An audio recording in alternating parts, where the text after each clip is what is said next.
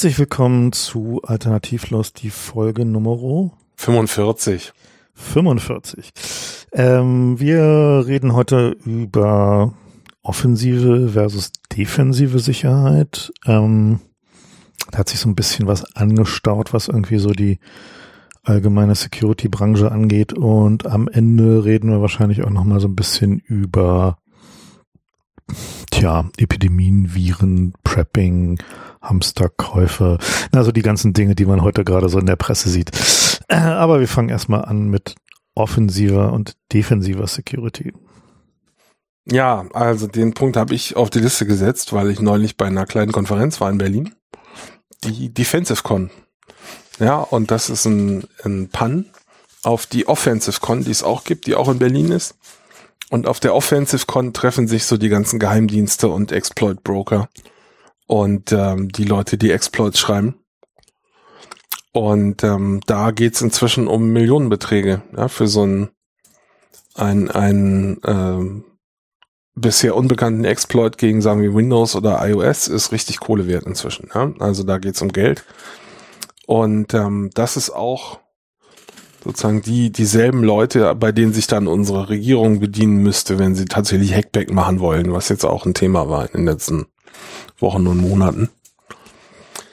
Ja, die Offensive Con, da treffen sich halt so die, die äh, schmierigen äh, Kriminellen. Ja, will ich die mal hier alle abkanzeln. Da sind auch nette Leute bei, die ich kenne, aber so im Wesentlichen sind das äh, Kriminelle. Und das liegt daran, dass unsere Regierung die äh, den Besitz von Exploits äh, kriminalisiert hat.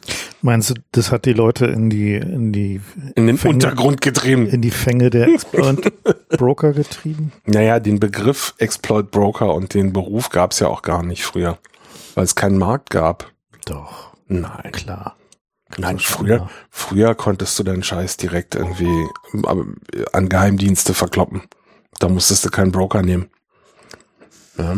Naja, aber so Leute, die halt irgendwie die Kontakte in die Szene gehalten haben und da dann halt irgendwie das Zeug aufgekauft haben, gab es schon immer. Naja, Moment, also es gibt ja sozusagen, es gibt ja zwei Exploit-Szenen. Es gibt einmal so eine semi äh, ähm, normale, so mit, mit halbwegs seriösen Anbietern, die dann sowas machen wie ähm, auf einer Konferenz irgendwie ein Auto hinstellen und wer es gehackt kriegt, darf damit wegfahren. Ja, sowas gibt's. Das ist halt zu seriös, okay.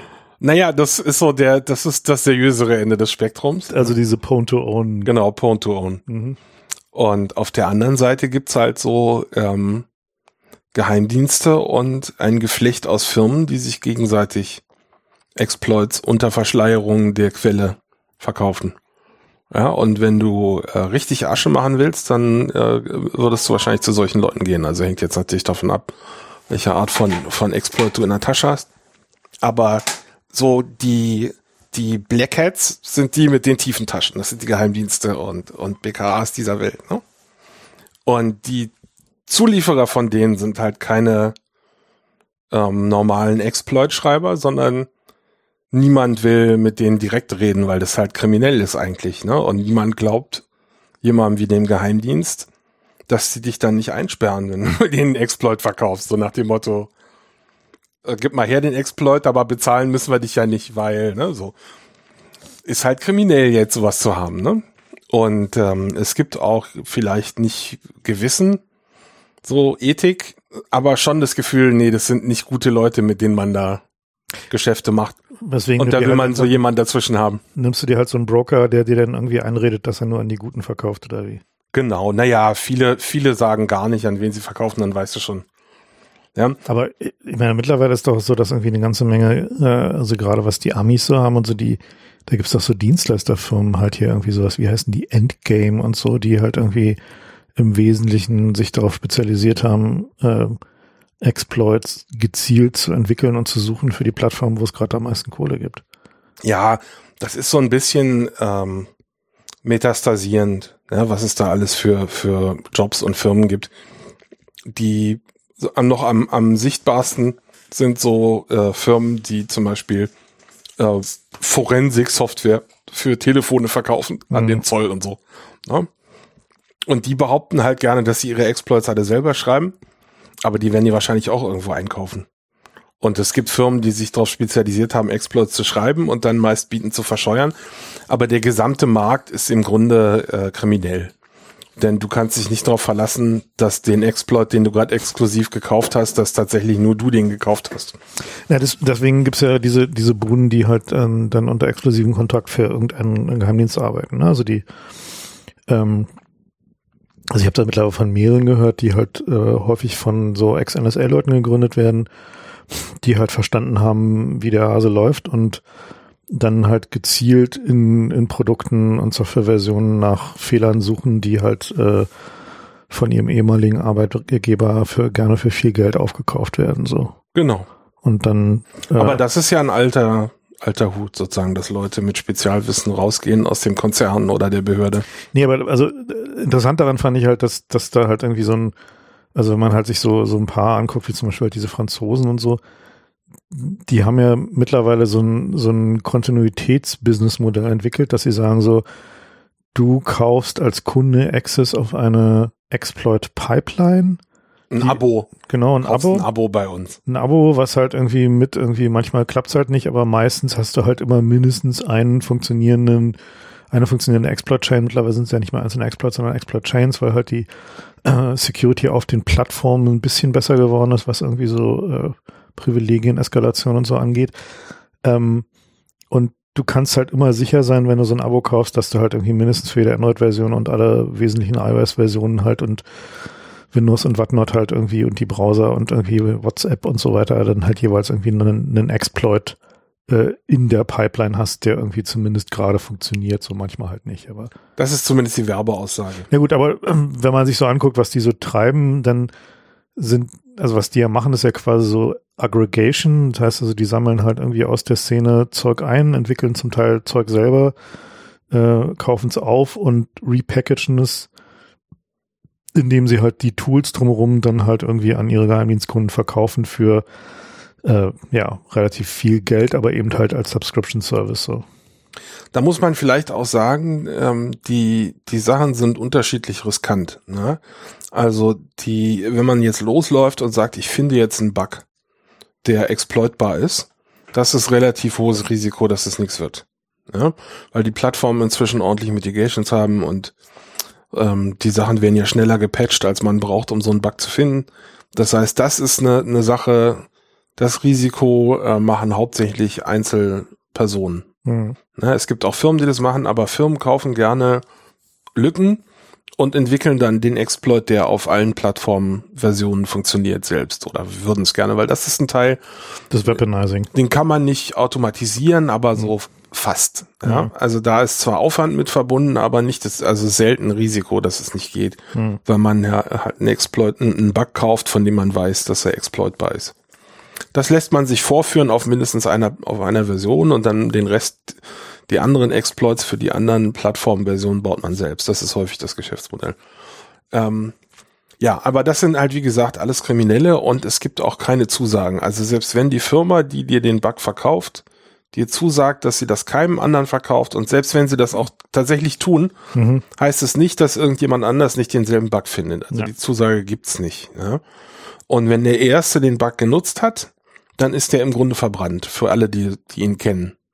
Ja, das heißt, ähm, das Geschäftsmodell für so eine Behörde. Aber tatsächlich muss man ja sagen, der allergrößte Teil der Sachen, die in the Wild passieren, sind uralte Scheißversionen. Ist halt uralte Scheißversionen. Insofern dieses, dann ist der für alle anderen verbrannt, gilt doch eigentlich nur gegen wirkliche High-End-Targets, die halt also wirklich ihren Scheiß im Griff haben und perfektes Monitoring auf allen Systemen haben und die wirklich mitbekommen, wenn da jemand mit einem bisher unbekannten äh, Exploit ihnen die Büchs aufmacht und dann in der Lage sind, halt die, die Anzeichen für diesen Exploit zu isolieren.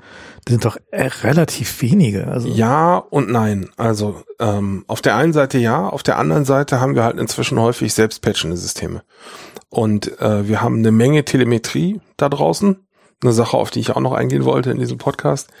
Das heißt, ähm, wenn du einen Exploit gegen, äh, sagen wir mal, Google Chrome hast oder so, der irgendwie in der nicht-stable-Version wöchentlich geupdatet wird, dann selbst wenn die den Bug nicht gefunden haben, ist es einfach wahrscheinlich, dass dein Exploit nicht mehr geht im nächsten Update, weil die Offsets ein bisschen anders sind und so. Also das heißt, die, die, das Weaponizen von Exploits kann kaputt gehen, selbst wenn äh, niemand dein Bug gefunden hat. Hm. Und der Trend in der gesamten Industrie geht dahin, äh, A, Mitigations zu haben, das heißt sozusagen das Exploiten schwieriger zu machen, also nicht den Bug nicht zu haben, was ja meine favorisierte Lösung wäre, mhm. sondern dafür zu sorgen, wenn jemand den Bug findet, dass dann das Ausnutzen schwierig oder riskant ist und häufig nicht funktioniert. Ja? Mhm. So. Und ähm, das ist erschütternd erfolgreich, muss man sagen. Also ich war immer ein Feind davon, weil ich mir dachte, ähm, das setzt falsche Anreize. Mhm. Ja, wenn du so Mitigations hast, dann musst du ja die ganzen Bugs nicht mehr fixen und das kann man auch beobachten. Ähm, aber diese Mitigations sind inzwischen eigentlich gut genug, dass in der Praxis tatsächlich die meisten Exploits an den Mitigations scheitern. Und das verschiebt auch die interessanten Ziele. Ja, das heißt, ähm, du hast heutzutage äh, einfach ähm, ein, eine, eine, es gab da eine schöne Analyse zu, ja, die sagt, okay, du, die Kosten für die Exploit-Entwicklung sind sehr hoch, aber die Folgekosten für den nächsten Exploit sind nicht so hoch. Weil ja? du dann dein ganzes Tooling Weil du das Tooling dann hast. Das heißt, die Leute, was, was praktisch passiert, ist, dass wir die, die Menge der Leute, die in der Lage sind, so ein Exploit zu entwickeln, einschränken auf Geheimdienste. Also Leute mit viel, die genug Kohle haben, um das Initialinvestment zu machen oder halt so ein paar Nerds, die das schon sich vorher gebastelt hatten. Aber, aber es gibt doch reichlich irgendwie so Post-Exploitation Toolkits und so, die halt irgendwie dann, die du benutzen kannst, um dann auf dem System resident zu werden. Ja, das ist aber der, der sozusagen der Teil, nachdem du da schon einen Fuß in der Tür hast. Mhm. Ja, der schwierige Teil ist, den Fuß in die Tür zu kriegen. Also dann, äh, wenn du auf dem System Code ausführen kannst, ähm, deine Privilegien im System zu erweitern und so, ähm, diese Art von Bug gibt's viel häufiger. Und gerade mit dem Argument, dass es ja nur dann wichtig ist, wenn jemand schon einen Fuß in der Tür hat, werden die auch gerne äh, runterpriorisiert und dann mhm. jahrelang nicht geschlossen. Ja? Also da gibt's deutlich weniger Knappheit an lokalen Privilege Escalation, so heißen die, als an Remote Privilege Escalation oder Remote Code Execution. Das sind so die richtig teuren Bugs. Wenn jemand sozusagen dir irgendwie ein Paket schickt mhm. übers Netzwerk und dann äh, irgendwie Sachen auf deinem Gerät tun kann. So, das sind die teuren Sachen. So, das heißt, ähm, der der interessante Teil ist eigentlich, wie komme ich überhaupt erstmal rein? Ja, wenn ich dann drin bin, was ich da für Dinge tun kann, das ist sozusagen der gelöste und automatisierbare Teil. Da gibt's Frameworks, die man kaufen kann, die schon mit fertigem Exploit-Code kommen und auch separat gewartet werden, um das Investment zu verkleinern. Und die, die mietet man dann auch. Ja, das ist, also es ist wirklich das gesamte, das, das ist Cloud Service. Es ist, genau, es ist alles nur noch as a Service, auch in der Security. Ähm, aber im Wesentlichen ist es so, dass die, die paar Leute, die noch wirklich Exploits selber entwickeln können, das sind halt nicht so viele. Mhm. Ja, und das sind im Wesentlichen Leute mit tiefen Taschen, entweder weil sie schon mal einen Exploit verkauft haben und äh, ordentlich kassiert haben, oder weil es halt Geheimdienste sind. Mhm. Ne? So, das heißt, die können schon eigene Exploits entwickeln, haben sie auch gemacht, dieses Eternal Blue. Haben sie zwar den Bug gekauft, aber haben dann irgendwie ein Dutzend oder zwei Dutzend oder so verschiedene Varianten für verschiedene System, Windows-Versionen gehabt. Das machen dann schon die Dienste selber. Ne? So, eigentlich wollten wir über die Defensive reden, aber die Offensive sieht halt so aus, es gibt nicht mehr so viele Player, die da mitspielen können. Und die, die es können, sind äh, von den Gesetzen in die Kriminalität getrieben worden. Und daher gibt's jetzt schattige Zwischenschichten von, von Resellern und Brokern. Und das sind so Leute, die dann tatsächlich irgendwie aus so einer Con aufschlagen und äh, Leute in Puff einladen, damit sie irgendwie. Aber ich meine, es gibt doch irgendwie, wenn man sich so die, die, die Systeme da draußen anguckt, die, mit denen man so zu tun hat ganz viel davon ist doch so Crap, wo du halt irgendwie echt kein, kein Special Sonder Neu-Exploit brauchst, so weil du halt irgendwie da halt irgendwie dieses Gestapel von irgendwie JavaScript-Frameworks, die dynamisch nachgeladen werden und wo du halt irgendwie dich darauf verlässt, dass jetzt nicht irgendein Webhook schief geht. Ähm, das ist doch so der große Teil der Systeme, in denen heute unsere Daten liegen. Ich meine, so, so richtig so die, das High-End, so irgendwie, keine Ahnung, aktuelles iOS auf aktuellem iPhone oder aktuelles Android auf aktuellem irgendwie äh, Pixelphone. Das, klar, ich meine, aber das ist doch letzten Endes halt der, der Teil, wo zum einen immer noch Sachen irgendwie über, irgendwie sagen wir mal, so Media Player hops genommen werden, ne? also und zwar reichlich, wo du halt irgendwie dann ein Video über WhatsApp zugeschickt bekommst und dann irgendwie äh, eskalierst du halt einmal quer durch. Da gibt's auch eine Begründung für übrigens, warum das so ein Ziel ist. Ja, weil halt extrem komplexe äh, File-Formate, wo die Parser halt schwierig sind. Aber nicht ähm, inhärent komplex, sondern komplex, weil es ein Patentprozess ist, wo gern jeder sein Patent, also die treffen sich als Konsortium und dann sagt jeder irgendwie, pass auf, ich habe hier auch noch eine Idee, die machen wir auch noch als Optional-Feature rein. Ja, oder nicht optional. Das ist natürlich der, dann hast du gewonnen, wenn dein Feature nicht optional ist. Aber so ein, ein typischer Decoder-Standard ähm, definiert dann sowas wie Mainline-Level irgendwie eins bis fünf ja. Und Komplexitätslevel des N- und Decoders und je, je höher die Komplexität von N- und Decoder, ähm, desto bessere Vorhersagen kann der treffen. Und das ist wie so ein Kompressor funktioniert, dass man eine Vorhersage trifft, was man glaubt, was im nächsten Bild kommt. Mhm. Und dann speichert man nur noch die Änderungen gegenüber dem, also von dem tatsächlichen Inhalt gegenüber der Vorhersage. Ja. So, das heißt, dass es so komplex ist, liegt erstens daran, dass wir äh, immer mehr CPU-Zeit haben, weil die CPUs immer schneller werden. Das heißt, wir können uns jetzt auch Decoder leisten, die so ein bisschen komplexer sind. Naja, mhm. das hat jahrelang MPEG aufgehalten. Ja? Mhm. So, die, die, und das andere ist eben, dass es so ein, so ein Patent irgendwie free for all ist, wo jede Firma nochmal. Mehr so, so ein Komitee-Ding, ne? Das ist ein Komitee, genau. Und die treffen sich halt und, und dann äh, gibt's keinen Anreiz dafür, den Standard klein zu halten. Im Gegenteil. Jeder der Teilnehmer hat sich mit den anderen abgesprochen, dass das möglichst groß und komplex wird, damit jeder ein Stück vom Kuchen abkriegt. Ja, und jetzt gab's gerade ähm, nicht nur Videocodex, auch 5G ist so ein Ding. Da gab's gerade so eine Statistik, dass allein Huawei irgendwie 20.000 Patente hat, die auf 5G anwendbar mhm. sind. Das ist ja auch kein Zufall. Ja, sondern die Firmen versuchen alle so viele Patente wie möglich da in Stellung zu bringen.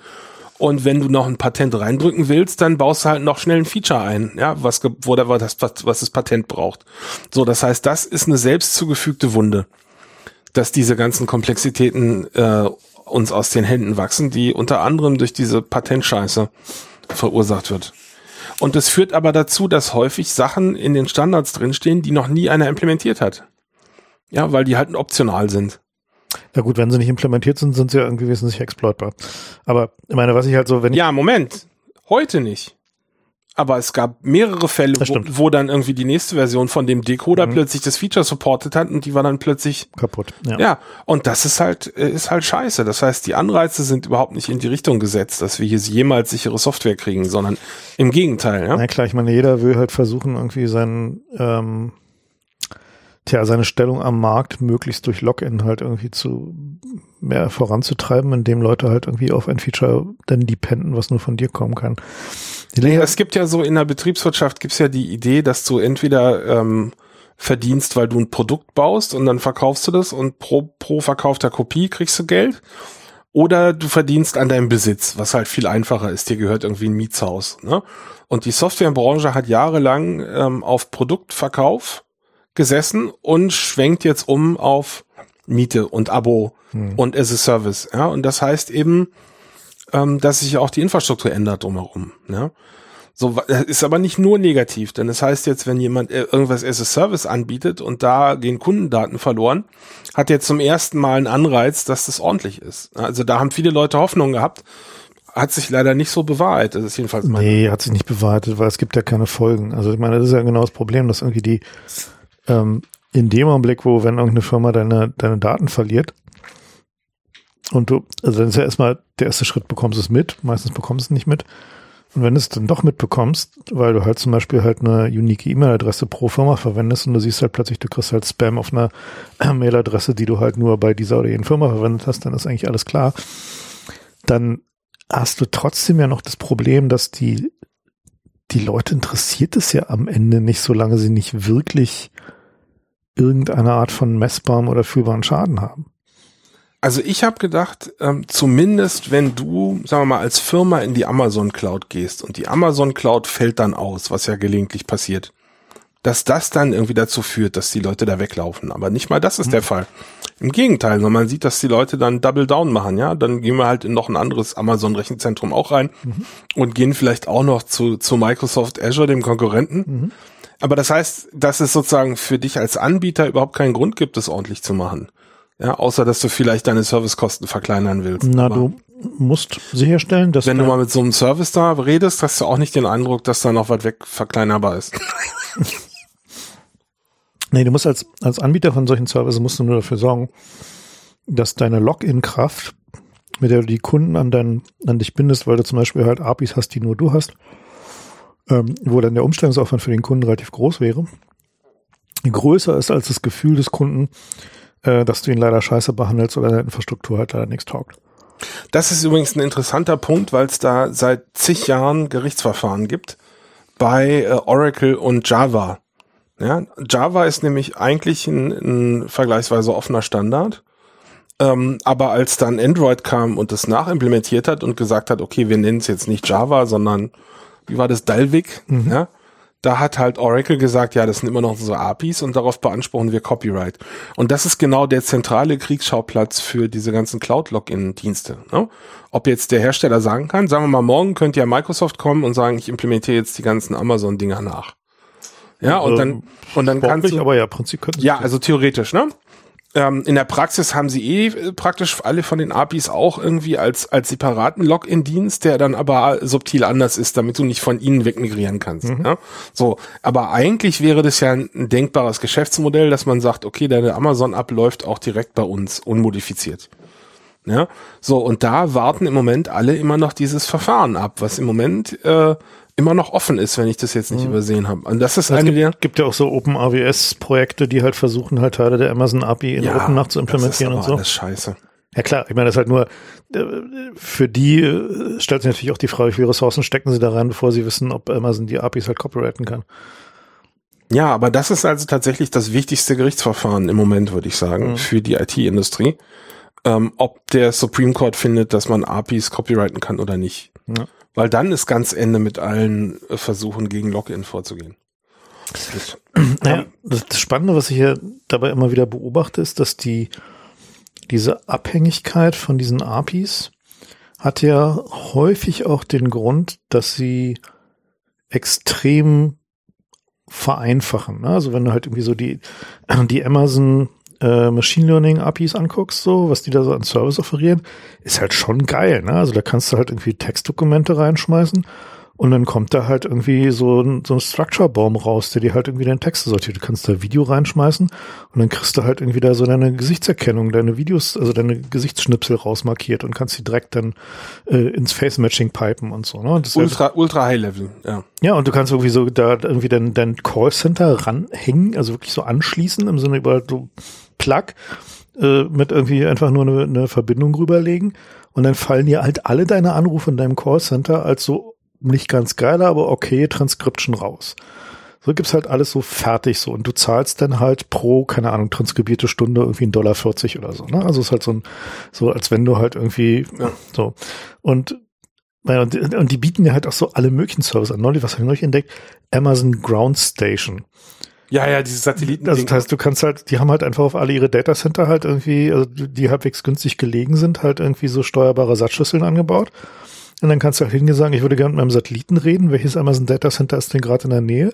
Und dann buchst du dir halt Zeit auf dieser Antenne und kannst halt mit deinem Satelliten reden und pipest unten gleich deine Daten direkt irgendwie in deine Amazon Cloud.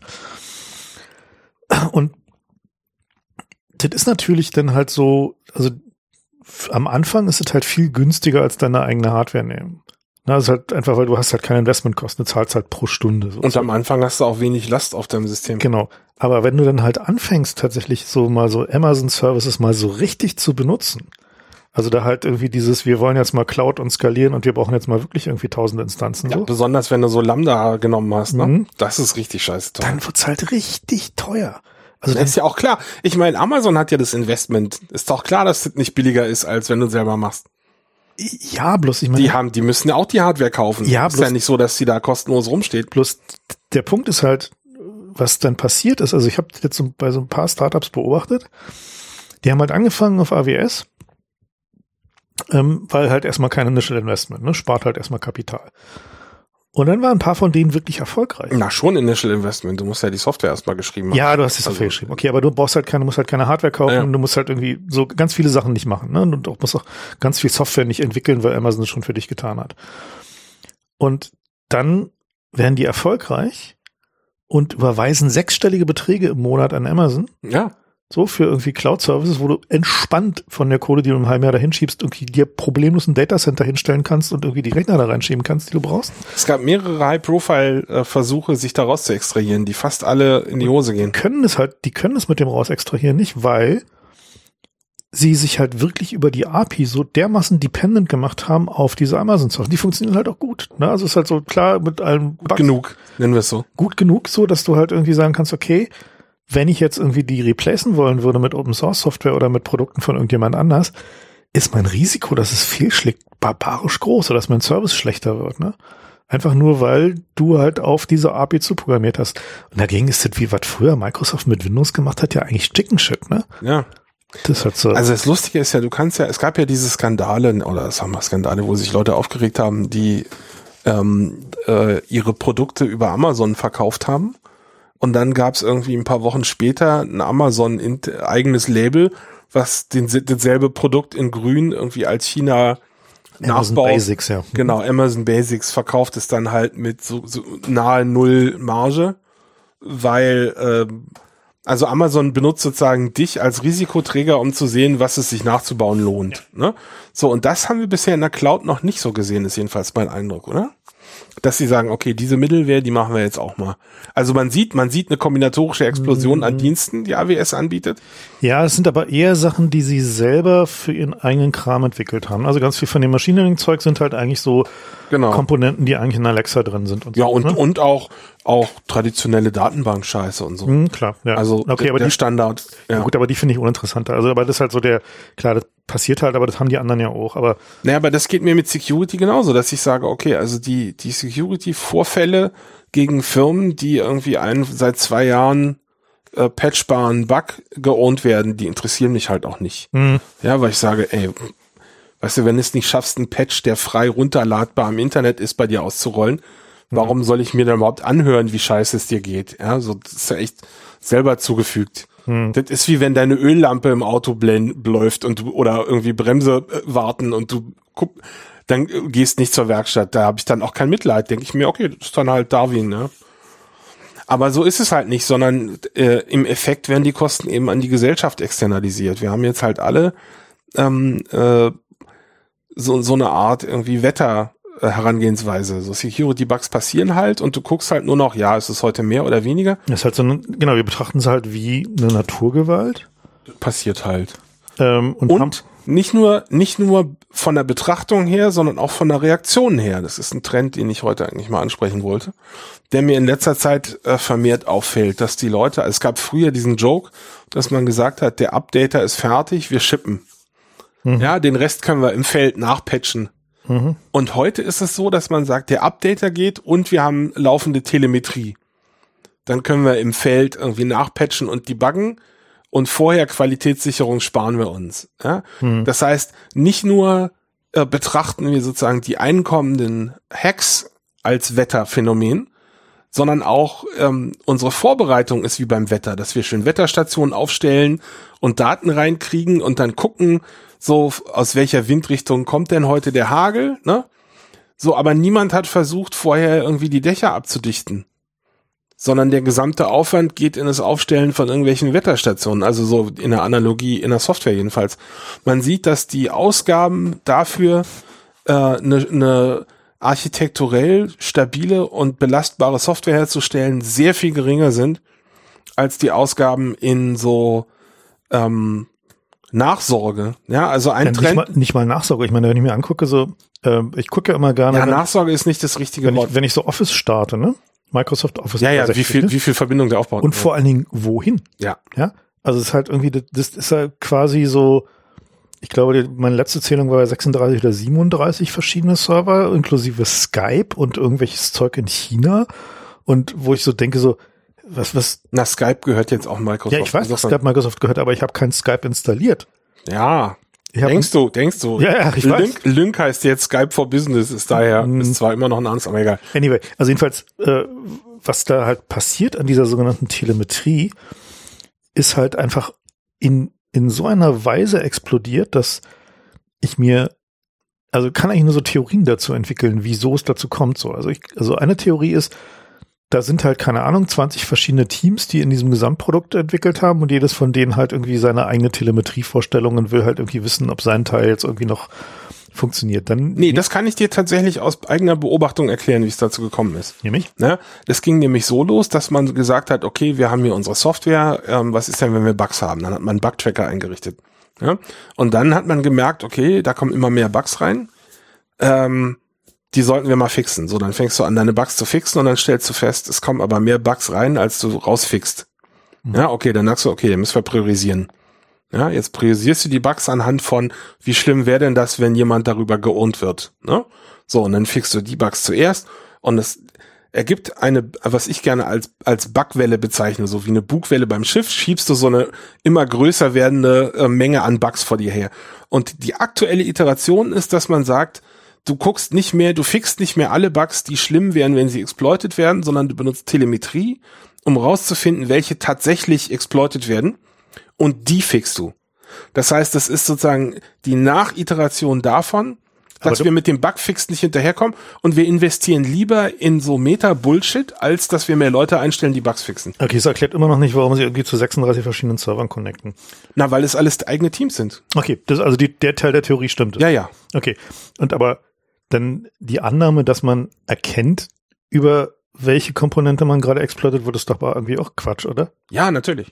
Ja, ich meine, du siehst, also das, ist, das ist eine Illusion, aber hör mal, wenn du anfängst, nicht alle Bugs zu fixen, über die Leute schlimm geohnt werden können, dann müssen wir über den Rest eigentlich ja, gar nicht mehr reden, finde ich. Das kann ich so, darüber reden. Also worüber ich mich ja seit mehreren Jahren aufrege, ist eine, ein Konzept namens Threat Intelligence, was für viel Geld verkauft wird. Mhm. Ja, und da kriegst du dann so ein Feed und da wird dir gesagt, heute kommen Angriffe von dieser IP aus Russland. Ja, und dann gehen die Leute zu ihren Firewalls und machen die IP aus. Und dann denkst du so, was tut ihr denn da? Ja, wir haben das vor vielen Jahren zum ersten Mal beim Kongress beobachten können, dass plötzlich alle möglichen Webseiten aus dem Kongressnetz nicht mehr gingen. Mhm. Ne, du erinnerst dich bestimmt, weil irgendwie im Vorjahr irgendjemand irgendwie pressewirksam äh, gehackt wurde aus dem Kongressnetz, haben die dann alle angefangen, halt das Kongressnetz zu, zu bannen in ihren Firewalls. Ja, als wenn das irgendwie ihre Probleme behebt. Na, für den Moment vielleicht schon so, ne? Ja, aber das, das ist genau, worauf ich hinaus will. Wir haben halt verschiedene Sichten auf dasselbe Problem. Wir haben auf der einen Seite die Sicht von mir als Techniker. Ich sage, hör mal, du hast hier einen Haufen Scheiße, der muss mal ge gefixt werden. Und du hast dann die Sicht des Managers, der sagt, okay, wir haben hier diese Angriffe. Die sollten möglichst wenig Erfolg haben. Ja, aber dem Manager ist letztendlich wurscht, ob die irgendwie deswegen nicht mehr angreifen, weil der da drüben noch leichter angreifbar ist Deswegen ist eine, eine häufig vertretene Theorie, wir müssen ja nicht sicher sein, wir müssen nur, muss nur teurer sein, uns zu exploiten als die anderen. Mhm. Ja, und das ist eine These, die Microsoft lange Jahre vertrieben hat. Und ich dachte mal, Leute, das funktioniert doch nicht offensichtlich. Ja, hat's auch nicht. Aber inzwischen, so nach so 15, 20 Jahren, ist es so, dass inzwischen Apple ein, ein deutlich stärkeres Ziel ist als früher. Ja, obwohl der Marktanteil eigentlich nicht deutlich zugenommen hat. Und ich glaube, vielleicht haben sie doch recht gehabt, befürchte ich gerade, ja? Hm, Nein. Dass sie gesagt haben, so rein wirtschaftlich zu argumentieren und zu sagen, okay, pass auf, wir müssen, das muss hier nicht sicher sein, aber es muss billiger sein. So vom Preis-Leistungs-Verhältnis für den Angreifer muss es sich mehr lohnen, Apple anzugreifen als uns. Naja, weil das liegt aber eher am Leistungsverhältnis, weil irgendwie Apple-User in der Regel mehr Geld haben. Ja, aber es das gibt halt auch zu, weniger das davon. Zu hoch. Aber es gibt halt weniger davon. Das heißt, du hast so einen Hebel da drin, ne? Also meine Theorie ist ja da, dass wir da halt einfach so die ökonomische Spaltung der Gesellschaft sehen. Und dass halt irgendwie sich die, ähm, wenn du halt irgendwie als Angreifer mh, hm, äh, sagst, okay, du willst halt irgendwie mindestens irgendwie 100.000 Euro im Monat machen, dann ist es halt sinnvoller dahin zu gehen zu den Leuten, die nicht nur 10.000 Euro im Jahr verdienen. Ja. So. Also Apple, Apple statt Android, sagst du. Genau. Obwohl gut, die neuen Pixelphones sind ja genauso teuer, insofern ist es egal. Ja, aber, äh, das ist übrigens hm. aber eine Frage, über die ich auch gerne mal nachdenken würde, ja. Denn mein Eindruck ist, also ich erinnere mich noch, in den 90er Jahren ähm, war Toyota plötzlich sehr erfolgreich. Und äh, die Zeitungen haben dann Berichte gedruckt und haben gesagt, ja, das liegt daran, dass Toyota eine Qualitätsoffensive gefahren hat. Ja, und dann gab es so mehrere mystifizierende Berichte, was die alles für Voodoo-Handlungen da machen. Und der Westen hat dann auch angefangen, in Qualität zu investieren. Mhm. Und das hat alle Produkte teurer gemacht. Ja, und ich glaube, wir erleben gerade die Gegenbewegung. Also ein paar der Stichwörter waren zum Beispiel sowas wie Zero Defect oder äh, äh, Six Sigma oder irgendwie Exzellenz, irgendwas, Technical, irgendwas Exzellenz. Also es gab da mehrere so Buzzwords und die sind heute aber alle weg. Ja, oder so Five Nines ist so eine Sache, die hört man noch gelegentlich bei Netzwerkkram, so dass man sagt, irgendwie die Ausfallwahrscheinlichkeit muss so gering sein, ja, das ist irgendwie nur 0,0 irgendwas Prozent. So, diese Art von, von Anforderungen ist einfach weg heutzutage, aber die Preise sind ja nicht gesunken, sondern eher im Gegenteil. Die, die äh, Smartphones sind eher teurer geworden. Und ich glaube, dass da so eine wirtschaftliche äh, Überlegung dahinter steckt, dass man sagt, okay, Qualität kostet Geld, Login ist billiger, äh, wir machen jetzt mal die Qualität weg, ja, wir sparen jetzt mal die Qualität. Und im Gegenzug bringen wir aber mehr Gerätegenerationen raus. Ja, so und und äh, dann also, ändert sich aber, wie viel Telefone du verkaufen musst, um mit der Marge noch denselben Gewinn zu machen. Also, ich meine, das ist ja diese diese diese Five Sigma Nummer ist ja ähm, damals von Motorola, ich weiß nicht, ob erfunden oder zum ersten Mal in größerem Stil eingeführt worden, habe ich vergessen. Na, angeblich es kommt's von Jack Welch, der GM-Typ, der ja mhm. GM ist ja dann in die Pleite gegangen. So, vielleicht war das der Grund, warum heute keiner mehr Six Sigma macht. Naja, gut, ich meine, die, die haben halt ja versucht, damit halt irgendwie Qualitätskontrolle bis zum Ende durchzuziehen. Also die, die Grundidee dabei ist ja zu sagen, äh, wenn du eine Massenproduktion hast am Fließband und da kommt, kommen Geräte raus, die, ähm, die Defekte haben, ja. dann gehst du jedem Einzelnen nach. Ne, das heißt also, wenn du halt da eine Platine vom Band kommt, die halt irgendwie, wo ein Kondensatorfahrt schon drauf ist oder wo halt irgendwas nicht in Ordnung ist, jeder einzelne Bug wird gefixt. Das ist eigentlich und zwar als Prozess, dass du guckst, wie verhindern wir, dass diese Art von Bug nochmal passiert. Genau, wie, wie passiert, also wie verhindern wir, dass das nochmal passiert, wie äh, sorgen wir dafür, dass halt irgendwie äh, zukünftig ähnliche Bugs, die also eine, aus derselben Strukturklasse kommen, halt nicht, nicht nochmal auftreten und so weiter. Und tatsächlich war bei Motorola die hatten halt massive Qualitätsprobleme zwischendurch und dann haben sie halt irgendwann, also wir reden jetzt so noch von so 80s, ne, also so ja, ja. Ne, lange her. Und dann haben sie halt irgendwie angefangen, das für ihre Funkgerätesparte und so einzuführen und deswegen sind diese Geräte halt so rock solid gewesen. Also so Motorola Funkgeräte war halt so der Goldstandard. Quasi so das, das Funkgeräte-Äquivalent zu diesen, den alten Nokia-Telefonen, ne? Die halt irgendwie, also einfach so, konntest als Flaschenöffner verwenden und ansonsten eigentlich fast auch nicht kaputt kriegen, so. Und dementsprechend teuer waren die halt aber auch. Und äh, was dann halt passierte, ist natürlich, dass halt irgendwie die, ähm, der Trick, dass man Qualitätssicherung bezahlbar bekommt, den haben halt die meisten Firmen nicht hinbekommen. Und dann ist halt so der, das jetzige Modell zu sagen, so man schludert halt genau so, dass man mindestens beim Test am Ende der Production Line den Großteil der defekten Geräte mitbekommt, also das sozusagen im Testing mitbekommt, um die dann auszusortieren. Und dann irgendwie sortiert man die nach Defektklassen und guckt dann halt so in die obersten 30 Prozent oder so, also die halt sozusagen das größte Volumen an Defekten ausmachen. Die Bugs fixt man und sorgt ansonsten immer nur dafür, dass man den, den Ausschuss nicht zum Kunden schickt ist halt der momentane Modus operandi, wie halt irgendwie ganz viel Produktion stattfindet. So, ne? Deswegen. Genau wie bei den Bugs. Ja, genau. Das ist halt so äh, total äquivalent. Also man geht halt hin und sagt, man versucht halt sich auf die Sachen zu konzentrieren, die besonders häufig auftreten. Und gut, besonders schlimm natürlich auch noch, wenn es halt irgendwie blöd kommt. So, ne? Aber am Ende ist es dann halt so ein, also, meine, es erinnert mich so ein bisschen daran, wieso hatten wir denn dieses Gefühl, dass diese Nokia-Telefone alle so rock solid sind? Die Software auf den Dingern war super scheiße war auch scheiße. Ah. Aber sie hatten damals genau das, was sie halt was. Bootete schnell. Ne, und zwar ohne, dass du es mitbekommen hast. Also diese Nokia-Telefone äh, funktionieren ja auf der Software-Ebene so ein bisschen so ähnlich wie so Telco-Hardware. Die bootet auch nur schnell und die wird von Watchdogs bewacht. Und auf diesem Telefon gab es auch mehrere Watchdogs. Die haben halt gesehen, wenn irgendwie der Kernel weggecrashed ist oder irgendwie das UI eingefroren ist und so. Die haben es halt einfach schnell gebootet und sie konnten halt so Teile von dem Ding booten, dass du sich nicht nochmal neu einbuchen musste, ne? weil die halt irgendwie quasi den State von dem, von dem Baseband, was halt mit dem Netzwerk geredet hat, haben die halt bewahrt, während sie da drüber den ganzen Kram rebootet haben, ohne dass du es mitbekommen hast. meistens hat es halt rebootet, wenn es eine Hosentasche hattest. Also die haben halt auch zum Beispiel so Sachen gemacht wie, wenn du halt irgendwas auf dem, auf dem Keyboard gemacht hast, und darunter war schon irgendwas total schlimm. Dann haben sie deinen Input gecached und haben dann erst gebootet, wenn du nicht hingeguckt hast. Also wussten die nicht, ob du hinguckst, aber so das nicht gesehen hast. So haben dann halt Display Framebuffer eingefroren, darunter gebootet und dann wieder weitergemacht. So ein Scheiß, ne? Du, ich, ich weiß nicht, ich erinnere mich noch, als das der Hauptvorwurf an die Chinesen war. Dass die. Äh, dass man sieht, wenn es bootet, ja. Nee, nee, nee, nee. Das davor. Zwei, zwei Kommentare. Erstens gibt's diese Apple-Geschichte, aber hm. die andere Sache war, ich erinnere mich noch, dass man gesagt hat, okay, wenn du in China was herstellst, dann gehst du hin und dann machst du Qualitätssicherung und dann sagst du, ist scheiße.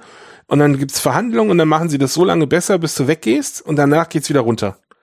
Ja, dass der, der, die, so das war immer die Beschwerde des Westens mhm. am Chinesen, dass du dich nicht darauf verlassen kannst, wenn du einmal Qualität eingependelt hast, dass mhm. es dann dabei bleibt, sondern die haben dann halt angefangen und haben es halt billiger gemacht und haben den Profit eingestrichen. Ja, so. Mhm. Und das machen wir jetzt genauso. Und die andere Anekdote, die mir da spontan einfällt, ist, ähm, als Apple von OS 9 weg wollte und sich, ähm, sind sie haben verschiedene Leute gefragt, unter anderem BOS, äh, und Next Step haben gefragt, wie schnell bootet denn euer Scheiß? Ja, das war die Nummer eins Anforderung. Das muss schnell booten. Und Next Step hat gesagt, wissen wir nicht mehr, schon so lange her. Ja, mhm. so. Und das hat gewonnen, dachte mhm. ich eigentlich damals. Mhm. Aber ja offensichtlich nicht, ne? So, das ist zwar, ist zwar offensichtlich besser, wenn es nicht booten muss.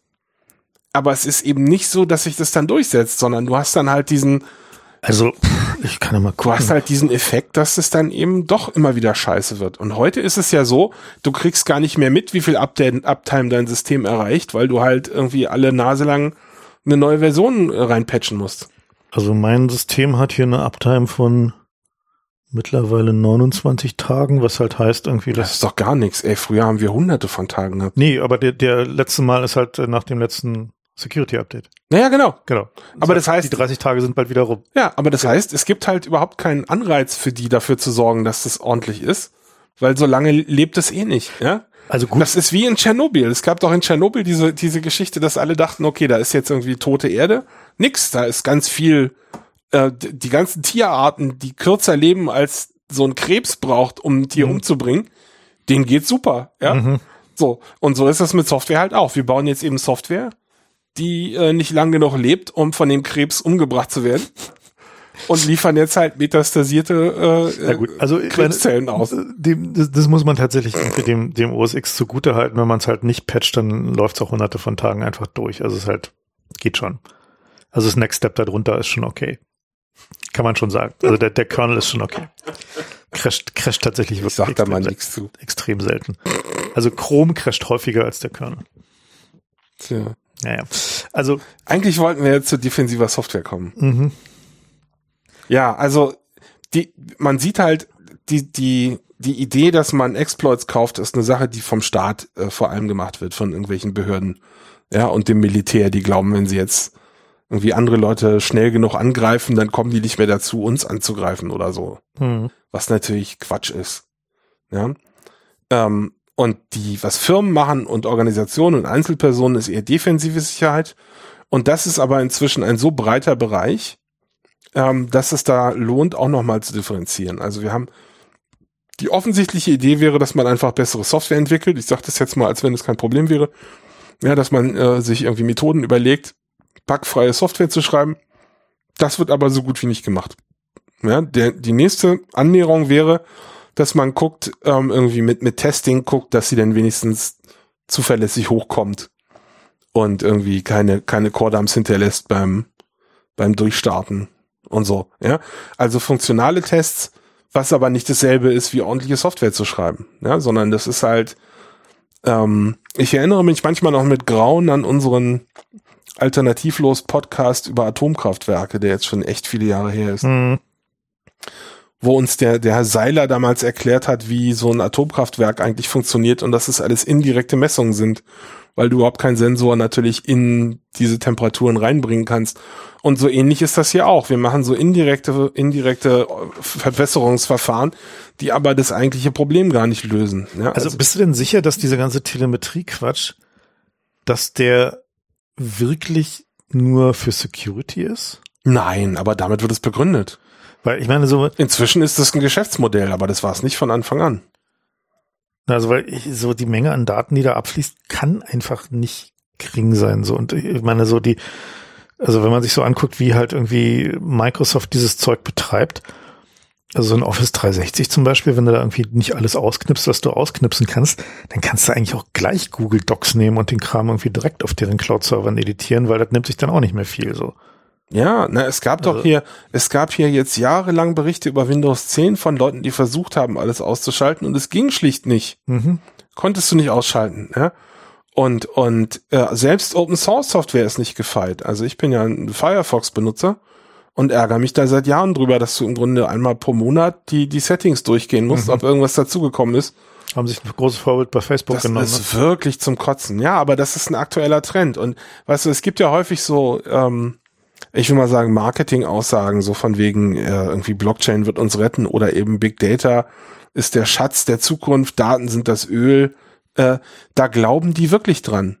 Ja, hm. die, die sagen auch, Internet ist billig. Ja, und das ist halt richtig doll scheiße, wenn du dann mal in einem Land bist, wo Internet eben nicht irgendwie Breitband und billig ist. Dann kriegst du nämlich mit. Oder es gerade einfach mal down ist. Oder es down ist, ja. Oder äh, in China zum Beispiel, das fand ich sehr witzig, habe ich glaube ich schon mal erzählt ähm, hat mein Android-Telefon die ganze Zeit gezeigt, äh, ich hätte kein Internet, obwohl ich natürlich Internet hatte. Weil, du, weil der das getestet hat. Weil der Ping-Server nicht ging. Genau, weil er das getestet hat, hm. indem er auf irgendeinen Google-Service zugegriffen hat und Google-Services sind halt blockiert aus China. Mhm. Ja. So, und, und das merkst du halt in solchen äh, Gelegenheiten.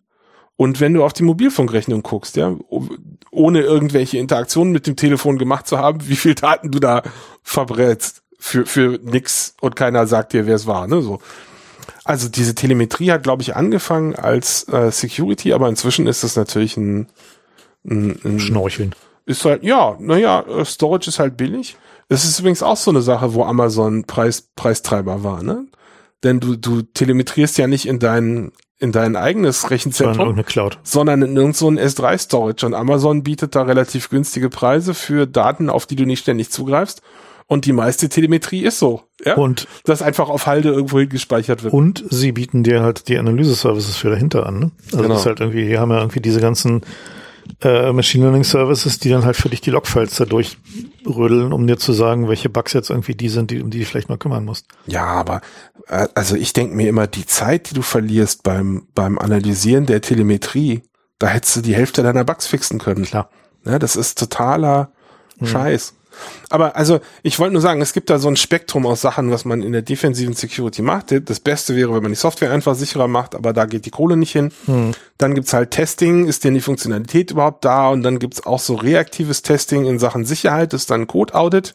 Das ist, was ich beruflich mache, dass ich mir halt den Code von so einer Software angucke und nach Bugs suche. Hm. Aber ist halt auch reaktiv. Ja, eigentlich wäre es ja besser, wenn wir eine Methode hätten, mit der wir Software so konstruieren können, dass ein Audit nicht nötig ist. Aber da ähm, forscht irgendwie niemand. Selbst das BSI, dem ich sehr zugute halte, dass sie überhaupt Projekte gemacht haben, als eine der ganz wenigen Institutionen weltweit, um mal Open Source Software sicherer zu machen. Selbst die haben praktisch ausschließlich, soweit ich weiß, auf Audits gesetzt, was ein guter, guter Anfang ist.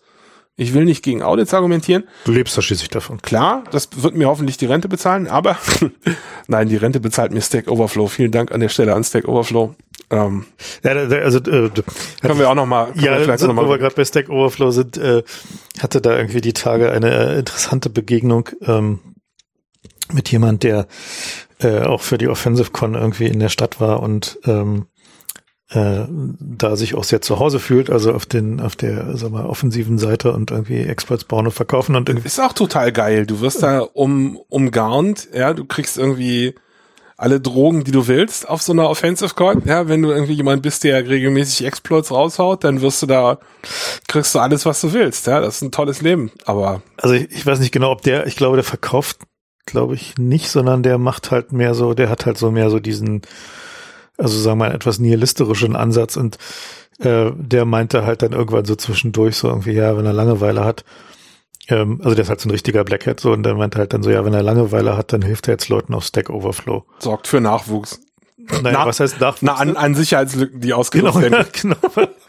So, er meinte halt so der Underhanded C Contest, also das, wo man halt irgendwie Programme schreibt, bei denen irgendwie der, die Backdoor nicht sichtbar ist ähm, der wäre doch auch wirklich auf äh, Stack Overflow, also diese Webseite, wo man irgendwie nach äh, Fragen stellt und dann Kurzsnippets bekommt, äh, sehr viel besser aufgehoben und äh, außerdem wäre es auch echt effizienter, weil äh, dann muss man nicht drauf warten, bis die Leute selber blöde Ideen haben, sondern kann ihnen schon dabei helfen. So.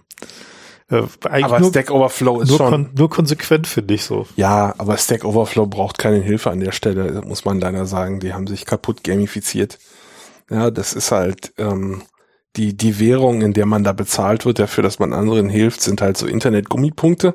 Mhm. Und die kriegt man, wenn der Typ, der die Frage gestellt hat, sagt, oh, das war eine gute Antwort. Mhm. So, aber der weiß ja per Definition nicht, welche Antwort gut ist und welche nicht. Der kann nur sehen, funktioniert es oder nicht. Ja, wenn er sich da eine Sicherheitslücke einfängt, dann merkt er das ja nicht. Oder jedenfalls nicht sofort. ähm, das heißt, äh, der das ja, Anreiz, allem, das wird er nie wieder zusammenkriegen, dass die Sicherheitslücke dann irgendwie ja, von, und vor allen Dingen unterstellt er halt jemand, der irgendwie ihm auf Stack Overflow geholfen hat, unterstellt er ja nicht, dass der das böswillig macht. Ja, muss er ja auch, wie gesagt, gar nicht. Also ich meine, das ist natürlich eine, nochmal eine Steigerung, aber ähm, Stack Overflow ist also so eine destruktive. Findet ja irgendwie ganz. Das wird mir die, wird mir die Rente bezahlen, ja. Denn also das Anreizsystem ist halt nicht eine gute, wohl durchdachte, ordentliche, treffende Antwort zu geben, sondern das Anreizsystem ist schnell eine Antwort zu machen, die gut aussieht. Und das hat dazu geführt, dass es so eine Art irgendwie Wettrennen darum gab, wer die besten Textbausteine hat. Ja, und der, der zuerst antwortet, kriegt halt den Internetpunkt.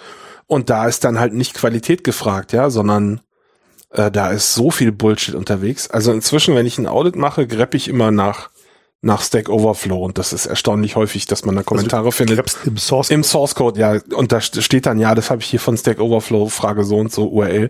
Und dann nicht mehr so, alles klar, vielen Dank. Ja. Also ich meine, ist ja, immerhin ist es eine ordentliche Dokumentarkultur. Ne? Ja, das finde ich gut. Und da kann ich auch nur zu aufrufen, macht es auch, wenn ihr von Stack Overflow was kopiert. Und sei es nur zu eurer eigenen Exkulpation. Ja, damit ihr sagen könnt, das hat euch jemand falsch empfohlen. Macht das weiter, das, da freut sich der Auditor, freuen sich alle. ähm, ja, aber worauf ich eigentlich hinaus wollte, wir haben halt eine Menge Geld, was ausgegeben wird für defensive Security und fast nichts davon ist. Für wirklich, Offensive meinst du? Nee, für Defensive. Okay. Also es wird eine Menge Geld investiert, aber halt praktisch nichts davon tatsächlich für Sachen, die äh, äh, die Sicherheit steigern, sondern alles so Metamaßnahmen. Ja, also Threat Intelligence ist so das, das der übelste Auswurf, ähm, aber äh, diesen Trend dass man sagt, wir müssen hier Daten erheben, den gibt's schon lange, ja. Das hieß am Anfang, hieß das äh, Log-Auswertung von der Firewall, dann hieß es Intrusion Detection System, dann hieß es Intrusion Prevention System, dann hieß es, äh, hat, hat die Schlangenölindustrie hat angefangen, irgendwelche Konsolen für ihre Endpoint Security anzubieten und da macht man Big Data drauf. Und dann gab es ein SIEM, das ist auch jetzt irgendwie ein Trend, der gerade wieder am Abebben ist, ist mein Eindruck. Aber das sind alles so äh, das hilft ja alles überhaupt nicht gegen die, gegen die Sicherheitslücken, sondern das, die Idee ist, dass ich erkennen kann, wenn ich angegriffen wäre, werde. Und das ist halt so das Gegenteil dessen, was ich gern möchte. Also mein Ziel ist gern, dass ich, dass ich nachts ruhig schlafen kann, weil ich weiß, irgendwie, da passiert gerade nichts. Ja, da, da, wer, wer mich angreifen will, beißt sich gerade die Zähne aus. Das ist meine Zielvorstellung. Ja. Ja, ich habe nichts dagegen, dass man ein bisschen Telemetrie macht, wenn man das erreicht hat. Ja, aber es ist halt nicht so, sondern was ich beobachte, ist, dass die Leute erst Telemetrie machen und dann sich aber den Rest sparen.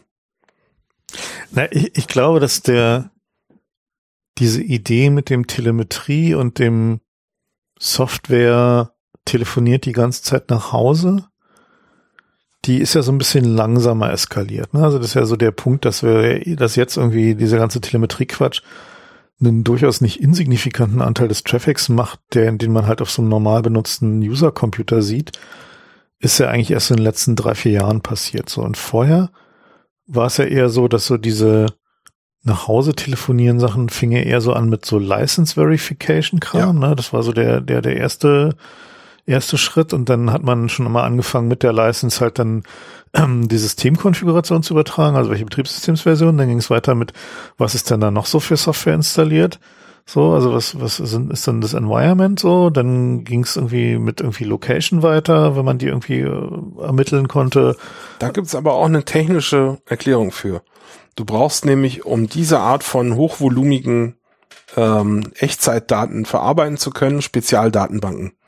Und die haben früher nur ganz wenige Firmen gebraucht, so jemand wie eine Telco fürs Billing. Hm. Und das war eine, eine, ein Spezialbranchenteil, wo es dann auch Speziallösungen gab. Also ich erinnere mich zum Beispiel, dass ich mal von so einer, ähm, eine der, der ersten objektorientierten Datenbanken gehört habe, die speziell damit Werbung gemacht haben, dass sie so und so viel Billion Records pro Versand? Tag. Genau. ja, das war deren, das war deren äh, Sales Patch, mhm. ja, dass sie gesagt haben, wir können mit so viel Bewegdaten umgehen. Und dass es heute praktisch für jeden verfügbar ist, liegt unter anderem daran, dass man es eben bei Amazon als Service mieten kann. Stimmt, du kannst. Und es gibt wirklich ein Dutzend inzwischen so spezial irgendwie Streaming-Datenbanken ist so der Begriff. Hm. Ähm, und, und auch das Elasticsearch heute so, so bekannt und groß ist, liegt unter anderem daran, dass viele Leute da ihre Logs reinpipen überhaupt auch Seams sind ja auch sowas. Ne? So ist eine Datenbank. Seam heißt sind äh, Security, Incident and Event Management, ne? Ähm, nee, okay. steht glaube ich nicht für Incident. Also es ist jedenfalls sowas wie ein, ein zentraler Log-Server, wo man alle Logdaten aus dem Unternehmen zusammenführt und dann Korrelationen versucht äh, zu erkennen in, oder Muster zu erkennen und Alerts rauszuhauen. Das ist die Idee beim Seam. Und das sind auch Spezialdatenbanken. Das macht man nicht einfach in der SQL-Datenbank. Naja, und dann, dann gibt's ja dieses, dieses ganze In-Memory-Database-Dingens, ne, wenn man dann möglichst viel High-Performance irgendwie. Ja. Da Aber das ist halt auch teuer, wenn du ein bisschen Volumen hast, ne? Also, ich will sagen, Amazon ist schuld. dann wissen wir schon mal irgendwie, ja, äh, wer ja. schuld ist. Das ist schon mal gut. Es hat aber, es gibt noch einen anderen Trend, der so ein bisschen verwandt ist. Haben wir auch schon an, anklingen lassen, ja. Früher war das so, wenn die Software gepatcht werden musste, dann war die Software schlecht. Ja, das war so. Du hast erkannt, dass die Software scheiße ist, daran, dass ständig Patches gab. Ja, genau, dass es ständig ja? Patches gab, ja. Und, und heute ist das Gegenteil der Fall. Da, da denkst du, die Software ist schlecht, wenn es nicht ständig Patches gibt. Ja, und das ist eigentlich eine Sache, da hätten die Leute auf die Barrikaden gehen müssen, finde ich. Tun sie aber nicht. Naja, gut, aber ich meine, Oracle hat ja lange versucht, irgendwie auf der Wir sind gut, weil wir nicht ständig Patches haben, äh, äh, Logik zu beharren. Ja, dann gab's aber so ein Quartal, Quartalspatches mit dann, irgendwie 500. Genau. das sieht halt auch nicht gut aus. Sieht halt auch nicht so gut aus. Oder also insofern was, also ich meine, eigentlich will man ja Software, die deswegen nicht gepatcht werden muss, weil es keine Notwendigkeit dafür gibt. Ja, aber ich meine, aber selbst das erkennst du halt nicht von außen, ne? Aber selbst OpenBSD patcht ja irgendwie wie die Hölle. Also das ist jetzt äh, ja auch nicht irgendwie so. Ja, das ist heutzutage, das, da hat sich echt also der Blickwinkel um 180 Grad gedreht. Ja, dass man früher hat man gesagt, ey, dieses Chrome, das will ständig patchen, ist doch scheiße. Ja. Und heute sagt man, ey, wo bleibt denn der Chrome-Patch? Ja. Noch kein Chrome-Patch heute. Ja, ey, auf Heise gibt's jetzt Berichte so, hey, klicken Sie mal manuell auf Patchen bei Chrome, weil da gibt's jetzt irgendwie und denkst so, ey, wo sind wir hier eigentlich, ja? In, in, in was für einer Dystopie leben wir hier eigentlich, dass wir ständig manuell am, am bitte Patch jetzt klicken sind? Oder Patch Tuesday bei, bei Windows werden auch alle Leute nervös und klicken, gibt's denn jetzt schon mein Update? Wo ist denn mein Update? Ich brauche jetzt mein Update. Und dann sitzt du so, ey, das ist hier wie so ein Opium-Den, ja? hey, ich brauche jetzt meinen Fix. Naja gut, aber wenn du dir halt so, so gerade bei Windows halt irgendwie die Turnaround-Zeiten zwischen Patch-Release und irgendwie dem äh, äh, und Exploit-Availability anguckst, da sind wir ja schon signifikant unter 24 Stunden mittlerweile so irgendwie bei den, den meisten Sachen und dann. Du, immerhin gibt's bei Windows so ein bisschen Visibility, bei den anderen ja überhaupt nicht. Oracle sagt dir nicht, wann der Patch gemeldet wurde. Und Microsoft normalerweise auch nicht, aber Microsoft verbietet den Leuten, die den Patch gemeldet haben, nicht das zu sagen. Und deswegen gibt's da so ein bisschen Visibility. Nee, aber selbst, selbst da ist es ja so, dass irgendwie, also nehmen wir mal an, irgendwie, der, der, Microsoft benimmt sich vorbildlich und irgendwie kriegt den Patch schnell durchgeprügelt, weil er wirklich kritisch ist. Gibt's ja tatsächlich, ja. ne? So. Das geht dann, dann auch recht schnell, ja. Dann ist ja trotzdem für die Windows-User der, also der sinnvolle Weg halt ja so extrem schnell wie möglich zu patchen, weil die Zeit von der Patch ist draußen, bis es gibt irgendwie verfügbare Exploits dafür, ist, wie gesagt, ja unter 24 Stunden gesunken ja. bei irgendwie, bei, bei interessanten Sachen so. Heißt halt also, wenn du nicht innerhalb der ersten 24 Stunden gepatcht hast, dann bist du selber schuld. Dann bist du halt echt im Eimer so, ne? Und deswegen, ja, ich hab, ich mache das ja gerne bei Vorträgen in letzter Zeit, dass ich sage so, wer patcht denn hier innerhalb von 24 Stunden seine Firma durch? Mhm. Ja, niemand. Klar nicht. Überhaupt nicht. 24 Stunden ist so Anhört ist Sci-Fi für die. Ja, halt die nicht, sitzen, ja. ja. wir haben, wir wollen ja jetzt demnächst unter zwei Monate die Genau. Ich so, was? Ja? Das ist ja komisch. Wir haben immer diese Emotet-Angriffe. Ich so, ja, ja. Ja gut, ich meine, wenn du, wenn du dir halt so, so eine typische Firma anguckst, was wollen die dann auch machen? Ja? Also ich meine, die haben da halt irgendwelche gammelige Randsoftware, die, von der sie halt abhängen und wo sie halt nicht so genau wissen, ob die dann mit dem Patch funktioniert, dann müssen die halt erstmal testen so. Und wenn du ja, oder du schmeißt halt diese scheiß Software raus. Ich würde, das wäre ja mein Ansatz ja, zu sagen. Willst, ich meine, häufig genug ist das dann halt so Zeug, wo du halt irgendwie das nicht einfach mal so machen kannst, was deine Firma komplett umkrempelst. Also ich meine, das ist dann halt. Nee, aber guck mal, du kannst doch zumindest, guck mal, wir haben es doch hier mit einem Markt, mit Angebot und Nachfrage zu tun. Und wer soll denn bitte den Druck aufbauen? Na, bloß immer, wenn nicht die Kunden. Wenn halt irgendwie dein, deine Alternative ist, auf SAP zu migrieren, was für viele wirklich die Frage ist, weil die haben da halt dann so Custom-Build irgendwie. Ja, du, die meisten sind ja schon auf SAP. Homebrew irgendwie Software, die halt irgendwie das macht, was ein SAP halt macht. Und dann haben sie halt die Wahl zwischen, sie halten den Kram irgendwie am Laufen oder sie begehen direkt Suizid, wenn sie SAP-Migration machen. Das, äh, meine, das ist ja. Das ist jetzt aber zu böse. Wieso? Nein, es gibt. Also ich meine, die Anzahl der Firmen, die eine SAP-Migration überleben, ist nicht so groß. Ja, aber das ist ja bei Design. Ja, du, du, die, du, du führst ja nicht SAP ein, damit der deine Prozesse abbildet, sondern du führst SAP ein, um die Prozesse des Marktführers zu übernehmen, die in SAP abgebildet wurden. Nein, nein, du führst SAP ein, weil du möglichst in der Lage sein willst, Merger und Acquisition fähig zu sein.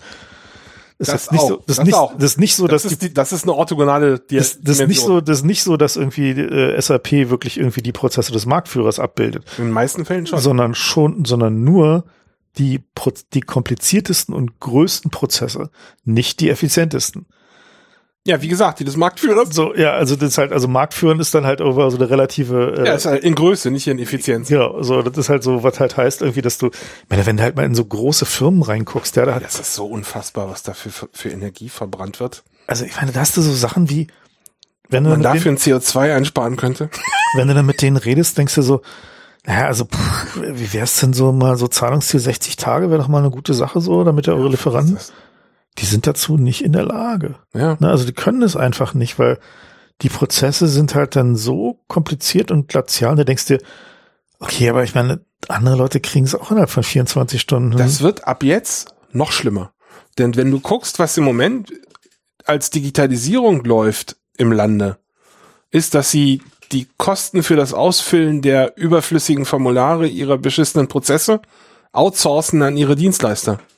Ja, wenn du bei irgendeinem Konzern gern auf der Liste der Zulieferer sein willst, dann geben die dir ein Weblogin bei irgendeinem ranzigen irgendwie Middleware-Gammelscheiß und dann bist du da Wochen beschäftigt, irgendwie irgendwelche Scheißformulare auszufüllen.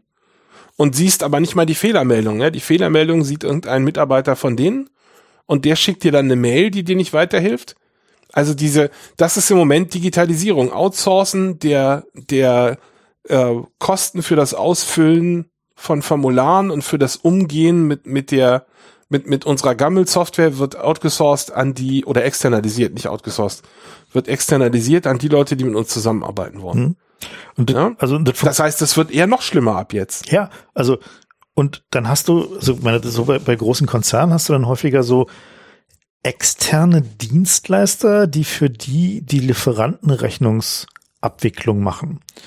Ne, und da, da passieren dann so Sachen so, also wo du sozusagen dann musst die auch in Kasse übernehmen, wenn du willst. Nee, nee, da geht's halt darum, dass du willst Geld von einem Konzern haben. Als, ja, ja, als ja, kleiner, kleiner genau. Dienstleister so, ne? Und dann wirst du dazu gezwungen, dich auf so einem blöden Portal zu registrieren, was halt von diesem Dienstleister für irgendwie diesen Konzern betrieben wird der dann Sachen haben will, die er gar nicht zum Arbeiten braucht. Aber genau, das war halt in der Formular, das haben wir halt auch nur gekauft. Genau, so musst du halt. Da tragen sie ja mal 4711 ein, ist nicht so wichtig. Mhm. So, mhm. was? Ja. Genau. so, und dann geht's halt los, dass sie dann halt feststellen, oh, ja, also diese Rechnungsnummer, die sie jetzt da gerne, gerne irgendwie bezahlt haben wollen würden, die kennen wir hier gerade noch nicht, weil das Rechnungsformat von dieser Abteilung da ist noch nicht angepasst auf das, was irgendwie unser Rechnungssystem haben will. Das ist Digitalisierung im Jahre 2020. So, und dann, dann hast du halt so, so Dinge wie, du sagst halt zu der Abteilung, naja, pff, also wissen Sie, ich warte jetzt schon seit vier Monaten auf mein Geld, weil euer System noch nicht funktioniert. Ich stelle jetzt mal die Arbeit ein, bis halt irgendwie mein Geld da ist.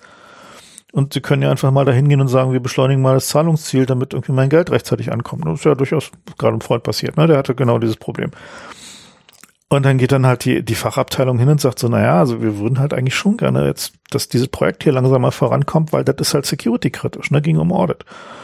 Ja, ne? die können auch nichts dafür. Und dann, das ist ja das Problem. Und dann sagt wir die, haben ein, ein äh, Mobile ausgebaut, aufgebaut aus Leuten und keiner kann dafür, mhm. weil die alle gefangen sind in ihrem kleinen Privatgefängnis aus ja. beschissener Software. Ja.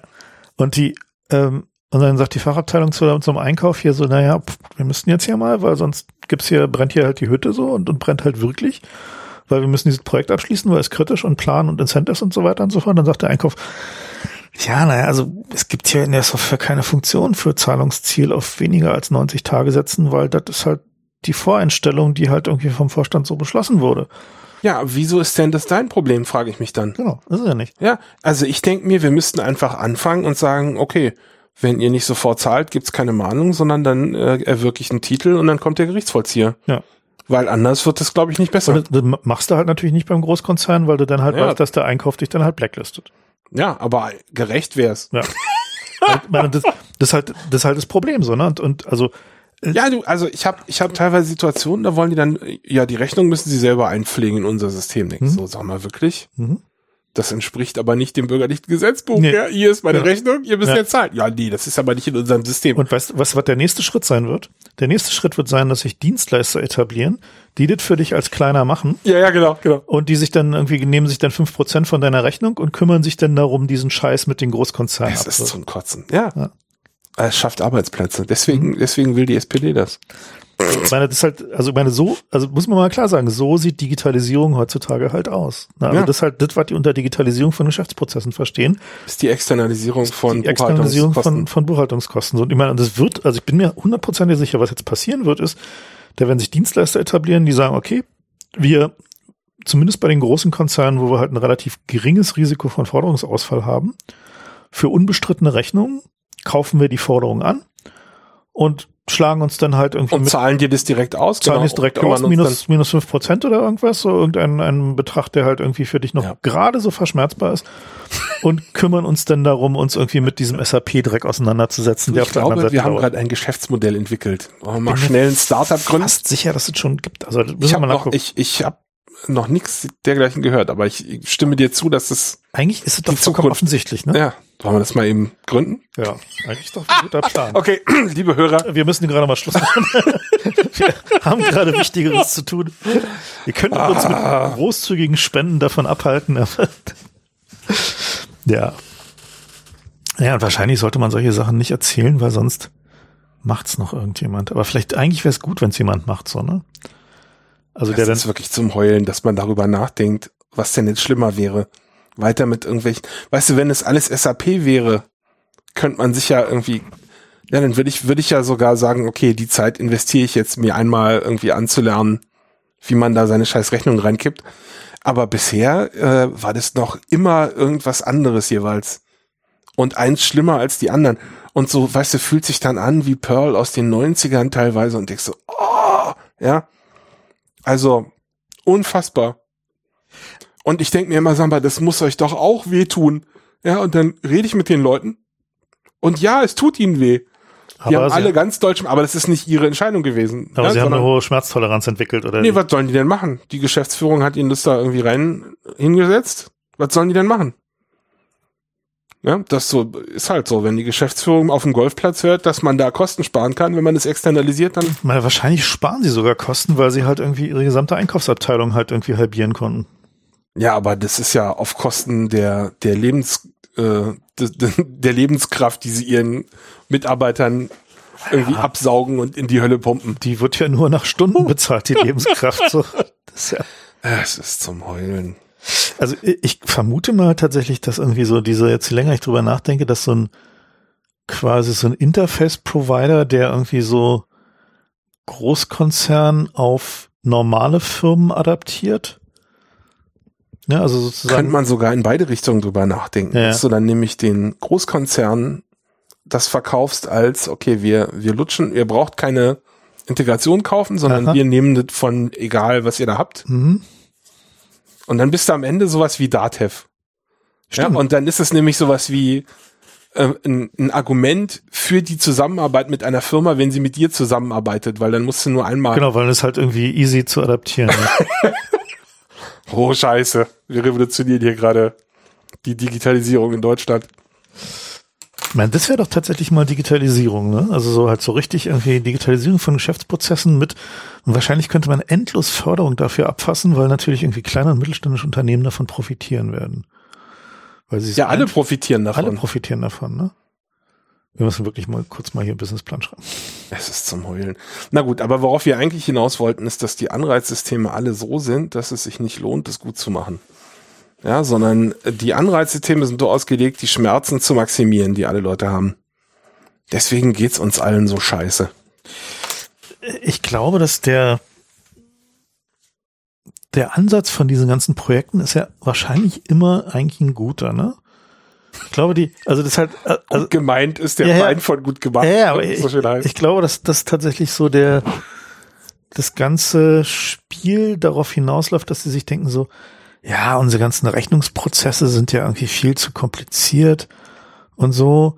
Die müssen wir mal vereinheitlichen und digitalisieren. Harmonisieren. Harmonisieren, genau. Und machen wir am besten gleich mit Digitalisierung so.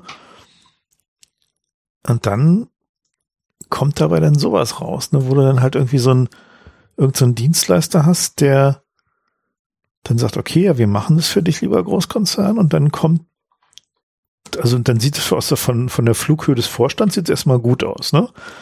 Weil irgendwie, keine Ahnung, irgendwie alles ist jetzt harmonischer. Sie können jederzeit nachgucken, was irgendwie der, das Gesamtsaldo ist, eingehende, ausgehende Rechnungsbestände, haben wie viele Graphen, wie sich das entwickelt wie viele, so genau, wie viele Rechnungen irgendwie disputed werden und also diese ganzen Dinge kannst du halt alles schön nachgucken, so. Und dann, wenn du dann mal so reinzoomst, dann zoomst du da halt in so einen Haufen blubbernder Scheiße so. so und eine Güllegrube. Genau, so eine richtige Güllegrube. Ich frage mich, ob denen das klar ist. Muss ich mal Natürlich ist denen das klar. Muss ich mal rauskriegen. Bin mir nicht mal so sicher. Bin mir echt nicht so sicher. Es kann gut sein, dass denen das nicht wirklich klar ist, weil das halt irgendwie wirklich unterhalb der Flughöhe ist. So.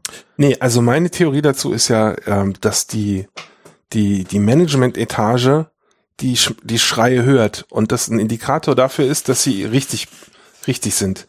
Wenn sie keine Schreie hören würden, dann hätten sie Geld verschleudert. Äh, verschleudert. Ja, so das ist so eine der, der ähm, von Wirtschaftsoptimierern äh, geratenen äh, Indikatoren, dass du sagst, wenn deine Leute zufrieden sind, dann hast du ihnen, dass du zu viel Geld investiert, um ihnen Arbeit abzunehmen.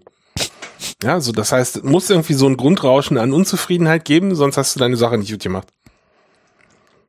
Und ähm, ja. Also ich glaube ja, wenn du an, an Management-Etagen was verkaufen willst, dann läuft das inzwischen über Apps. Hm. Ja, wenn du eine App zeigen kannst, die dir irgendwie eine, eine schöne Grafik malt von deinen Rechnungseingängen, dann kaufen die das, egal ob das mit ihrem Laden ansonsten kombinierbar ist oder nicht. Ja, das ist halt dieses, diese Management-Cockpit-Nummer, ne? Genau. Halt so Du kannst dein Unternehmen in einer App fliegen, während du auf dem Golfplatz stehst und über Digitalisierung redest. Ja. Das und alles aber total sicher wegen. Na klar. Hm. Bei uns ist immer sicher. Und Machine Learning und Blockchain. Genau. Ganz wichtig. Und dann in die App. Na gut. Ähm, Eigentlich wollten wir noch Prepper machen. Na, erstmal wollten wir noch kurz mal Defensive Security fertig reden. Ja, genau.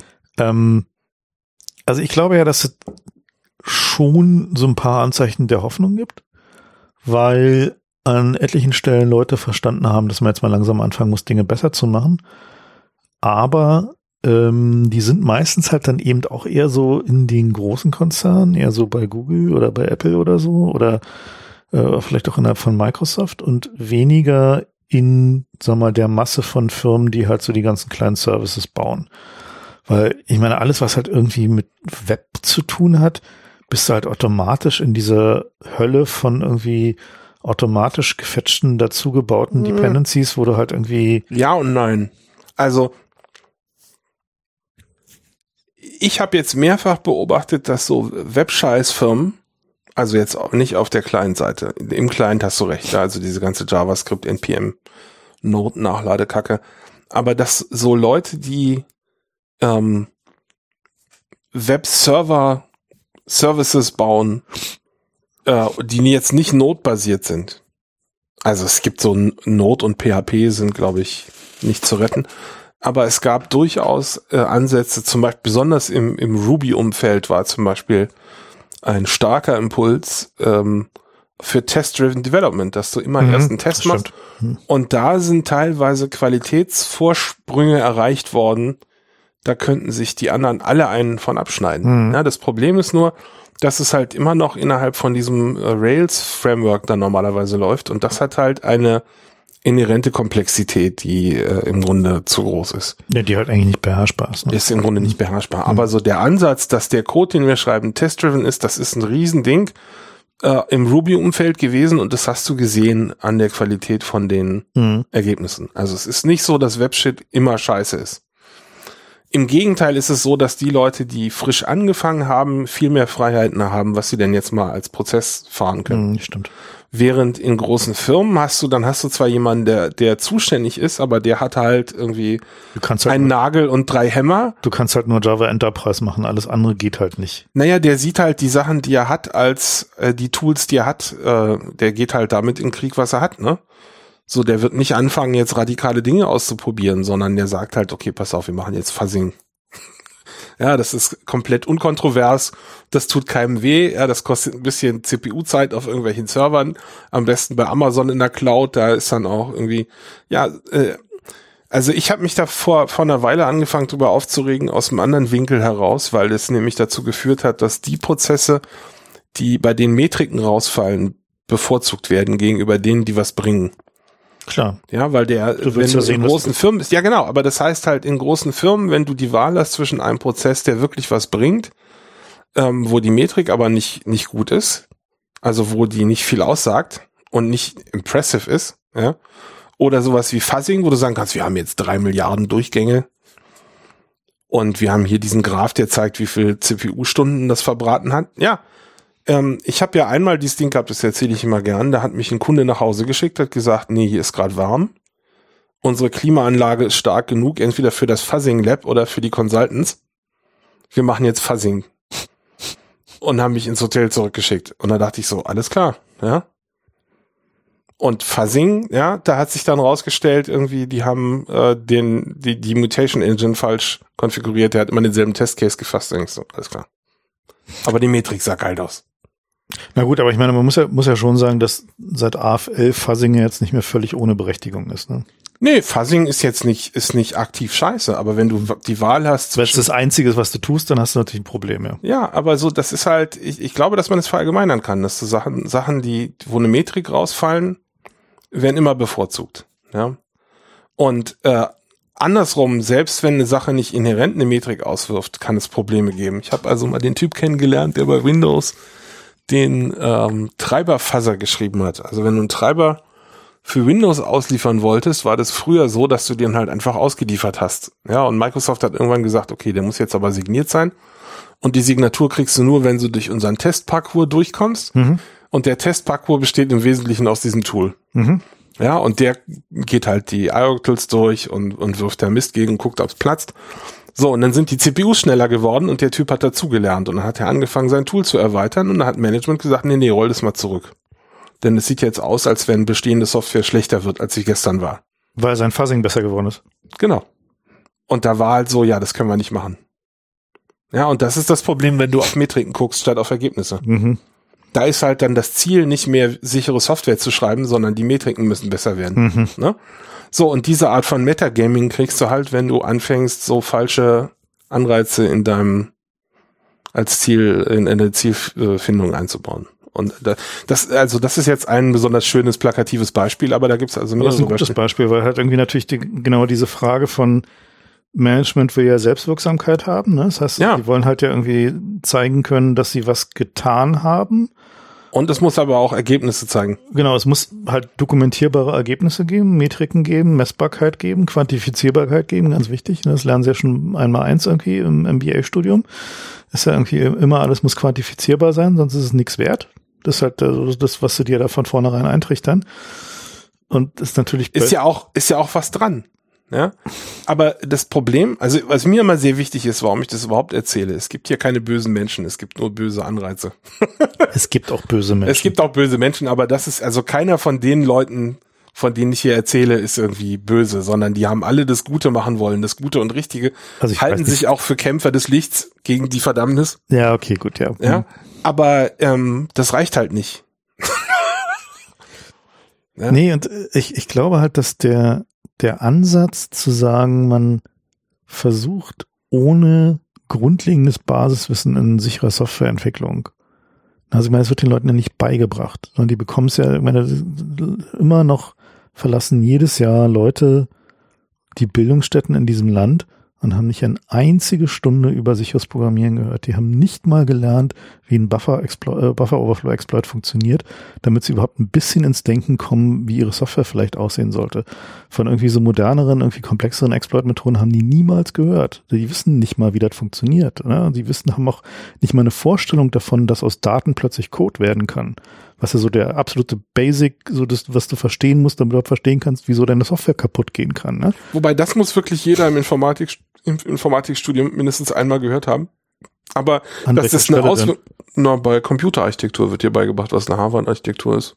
Das ist eine Zwangsvorlesung. Okay, aber es wird ja bei der Architektur. Aber dass es Auswirkungen hat, genau, das ist kriegen halt viele nicht mit. Kriegst ne? halt nicht, kriegst, kriegst halt nicht zusammen. Ne? Ja. Also das ist halt so ein und und ich glaube, das ist halt genau dieses Problem, dass halt einfach der in dem Augenblick, wo den Leuten beigebracht werden würde, nicht nur im Informatikstudium, sondern überall, wo Programmieren gelehrt wird, dass sicheres Programmieren möglich ist und was du halt dabei zumindest beachten sollst und was du dir vielleicht nochmal drauf schaffen solltest, wenn du in einem bestimmten Bereich irgendwie arbeitest.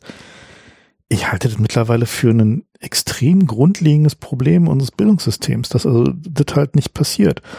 Und dass halt irgendwie diese, das halt auch nicht angegangen wird, weil halt einfach der, das Verständnis dafür, dass man halt nicht nur mit irgendwie Intrusion Detection Systemen und irgendwie äh, Telemetrie und Quatsch halt irgendwie mehr Sicherheit erzeugt, ist halt immer noch nicht angekommen. Ne? Es ist halt immer noch irgendwie dieses Product-driven, irgendwie, wir tun da mal noch ein paar mehr bunte Heftpflaster drauf denken, so. Und ich meine, es ist 2020, 20 mittlerweile, ja. Und uh, wir sind immer noch an dem Punkt, wo halt irgendwie das sich immer noch anfühlt, als wäre 2005. So, irgendwie vom was jetzt Security angeht. Irgendwie in den letzten 15 Jahren ist außer ein paar neuen Programmiersprachen eigentlich nicht viel passiert. Wir haben ein paar wichtige Twitter-Hashtags gesetzt.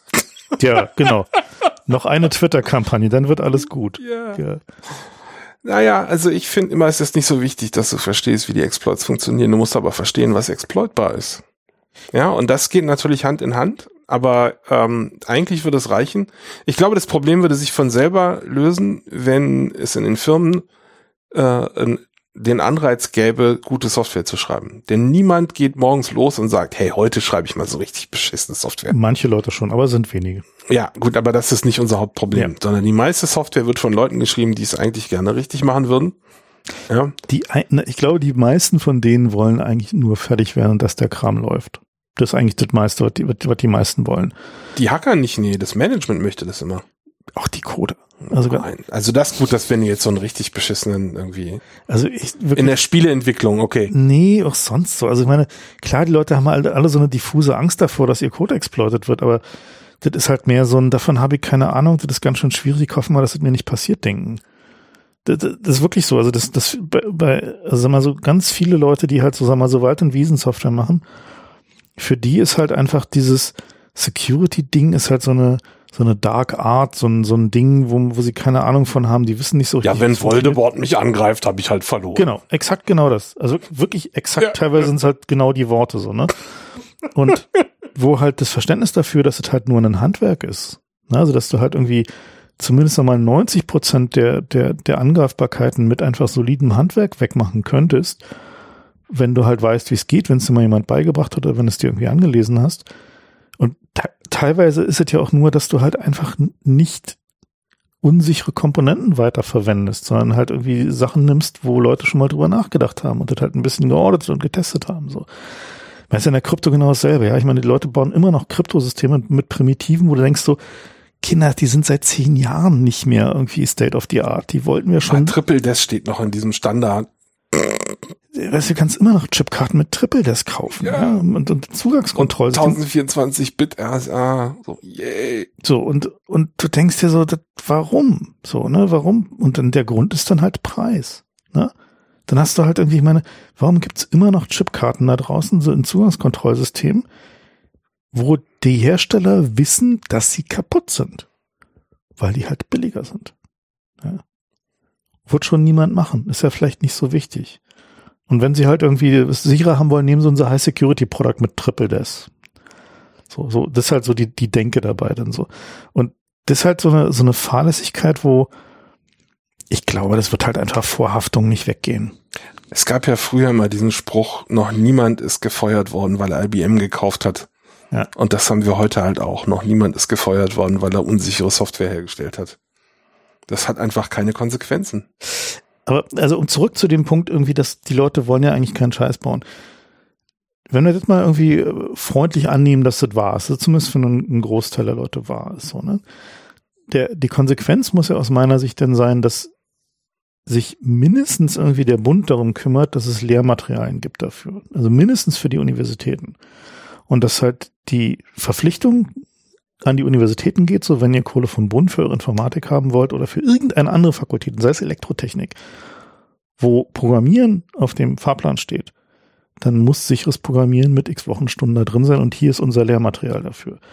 Das wäre halt der Ansatz, den, den ich da halt irgendwie pflegen würde. Einfach nur, weißt du, wenn die Leute nicht aufpassen, wenn sie irgendwie es nicht verstehen, wenn sie zu blöd sind dazu, wenn sie es nicht interessiert, fein. So, dann ist das halt so. Das ist dann bei allen möglichen anderen Sachen genauso aber dass sie zumindest die Chance haben, es beigebracht zu bekommen und zu wissen, dass sie, wenn sie es nicht richtig machen, wenn sie halt, wenn es halt genau wie wenn du eine Elektroinstallation machst, ja, da hast du halt, musst du halt auch wissen, wo der FI-Schalter hinkommt und wieder anzuschließen ist, weil wenn du das nicht tust, sterben halt einfach Leute.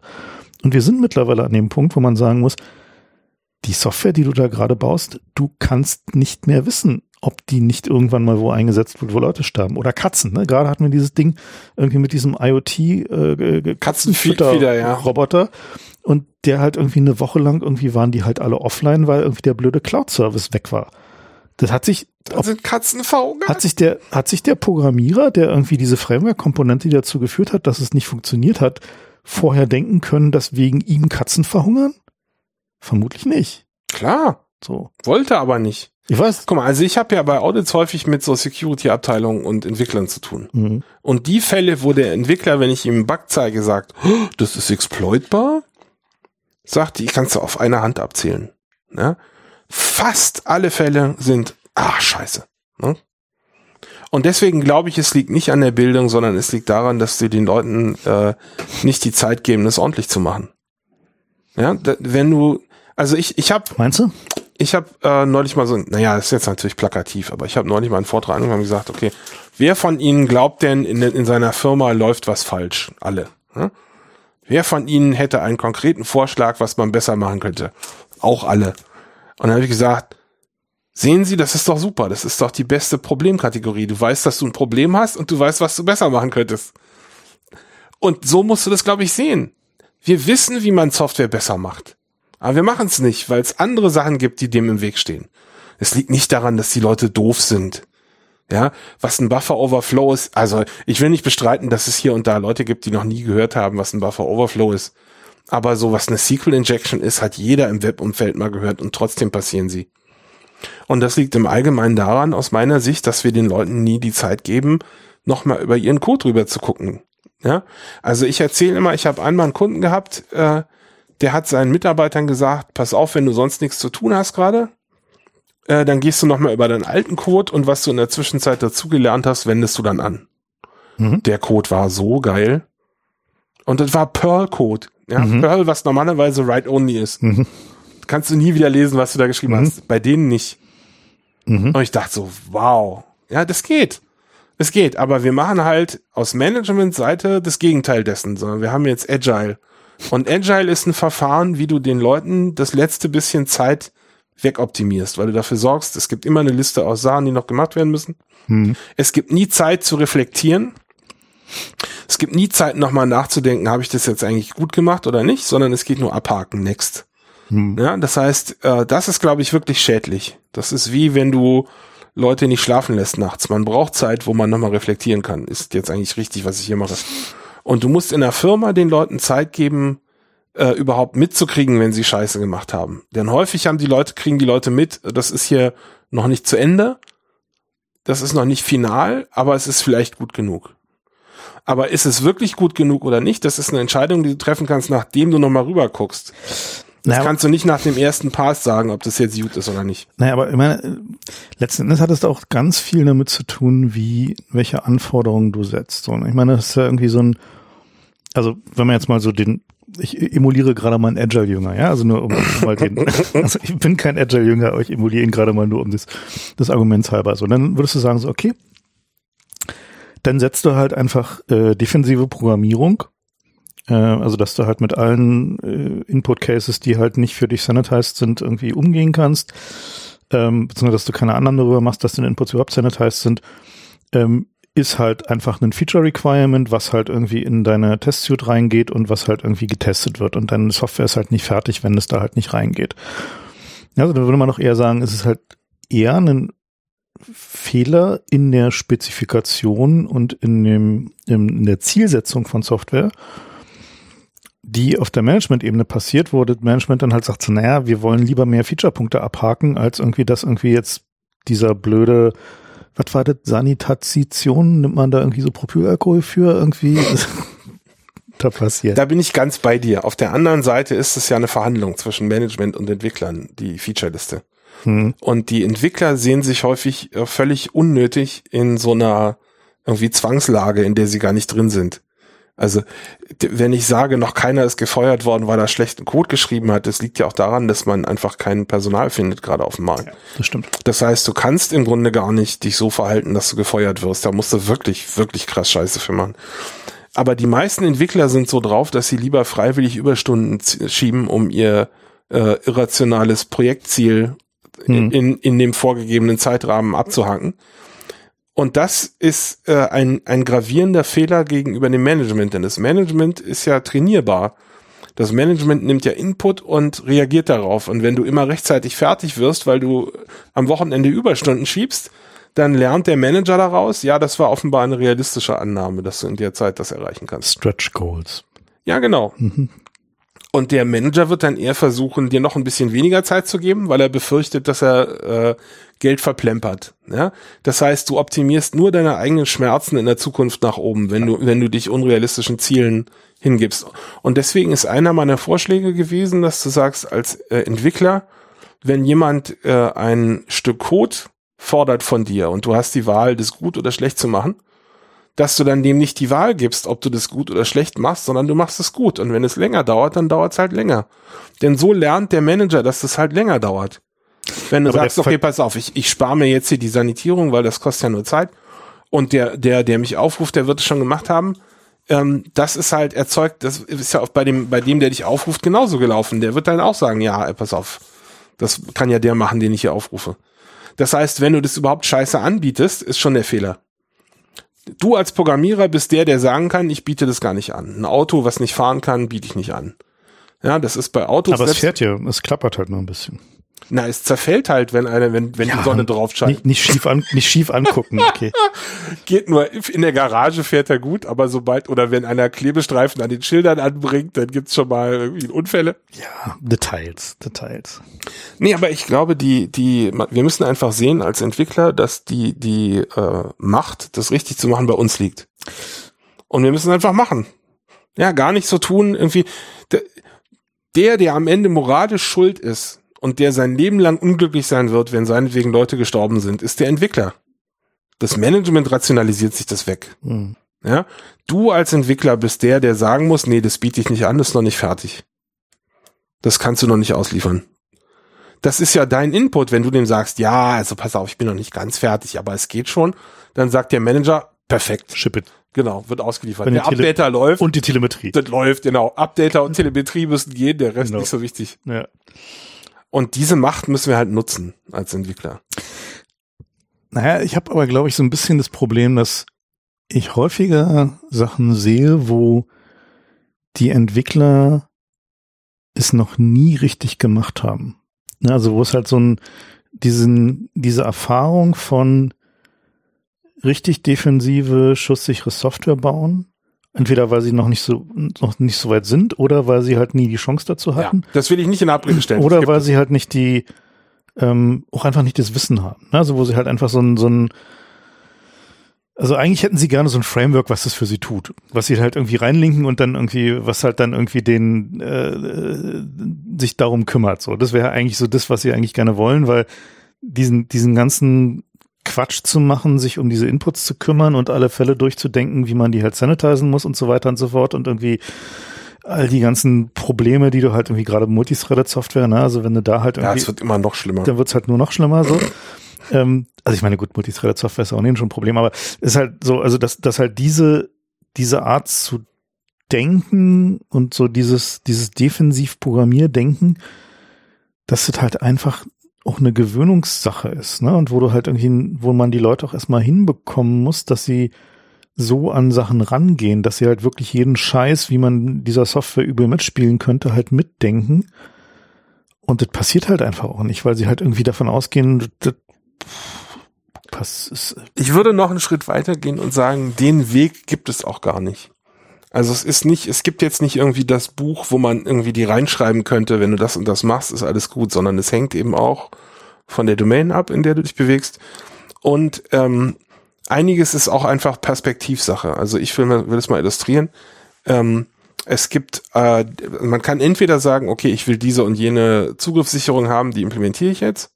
Oder man sagt, okay, was kann denn das Betriebssystem machen? Und dann entwickelt man seine Architektur darum herum, um die existierenden Sicherheitssachen und delegiert es sozusagen. Und diesen Weg hat Kumail beschritten. Ja, Kumail hat den beschritten und hat noch nie äh, eine Exploit gehabt, gab noch nie ein CVE. Es gab einmal eine Sache, die äh, die hätte ich eingeschätzt als Sicherheitslücke, hat der Autor nicht anerkannt, aber so im Wesentlichen ist die Architektur so sauber, weil der halt keine Security-Sachen selber macht, sondern alles auf System delegiert. Ja, der hat mhm. einfach keine Angriffspunkte. Und das ist so eine radikale äh, andere Herangehensweise, dass selbst der Autor Probleme hatte, das zu verstehen. Er hat nämlich vor ein paar Jahren eine Retrospektive geschrieben, wo er gesagt hat, also er glaubt ja nicht, dass diese ganze Architektur geholfen hat. Mein Code war einfach äh, lückenlos. War sozusagen seine Zusammenfassung. Mhm. Und das stimmt halt nicht, sondern ich habe mir die Zeit nicht genommen, seinen Code anzugreifen, weil die Architektur schon verhindert, dass er irgendwas machen kann, wenn ich den jetzt angreife. Mhm. Aber das siehst du halt nicht, ja? Das ist ein Problem davon, was du sehen kannst. Wenn du siehst, mich hat nie einer angegriffen, kann das entweder daran liegen, dass deine Telemetrie scheiße ist, du siehst es halt nicht. Mhm. Oder es kann sein, es hat dich wirklich keiner angegriffen, weil deine Software zu obskur ist. Oder es kann heißen, es hat niemand versucht, weil der äh, Gewinn zu klein ist, der beim Erfolg. Weil deine, weil, weil du. Wenn die Architektur so geil ist, dass du einfach nichts erreichen kannst, also mhm. der SMTP-Server, das ist der, der einkommende Mails annimmt, der hat genau genug Permissions, um eine Mail ins Filesystem zu schreiben. Wenn an, du den, wenn, an genau die Stelle, wo sie hin An genau die Stelle, genau. Mhm. So, das heißt, wenn du den jetzt exploitest, kannst du genau das tun, was du auch ohne Exploit gekonnt hättest. ja? Und wenn du deine Software so designst, hast du keine Probleme, aber da musst du erstmal hinkommen. Mhm. Ja, und äh, der war da seiner Zeit echt voraus. Und ich kenne ja Leute, die Exploits entwickeln, habe mich mit denen nochmal unterhalten, wie ist denn das mit Q-Mail? Ja, warum soll ich das denn angreifen? Hier ist doch alles. Bringt ja nichts. Mhm. So.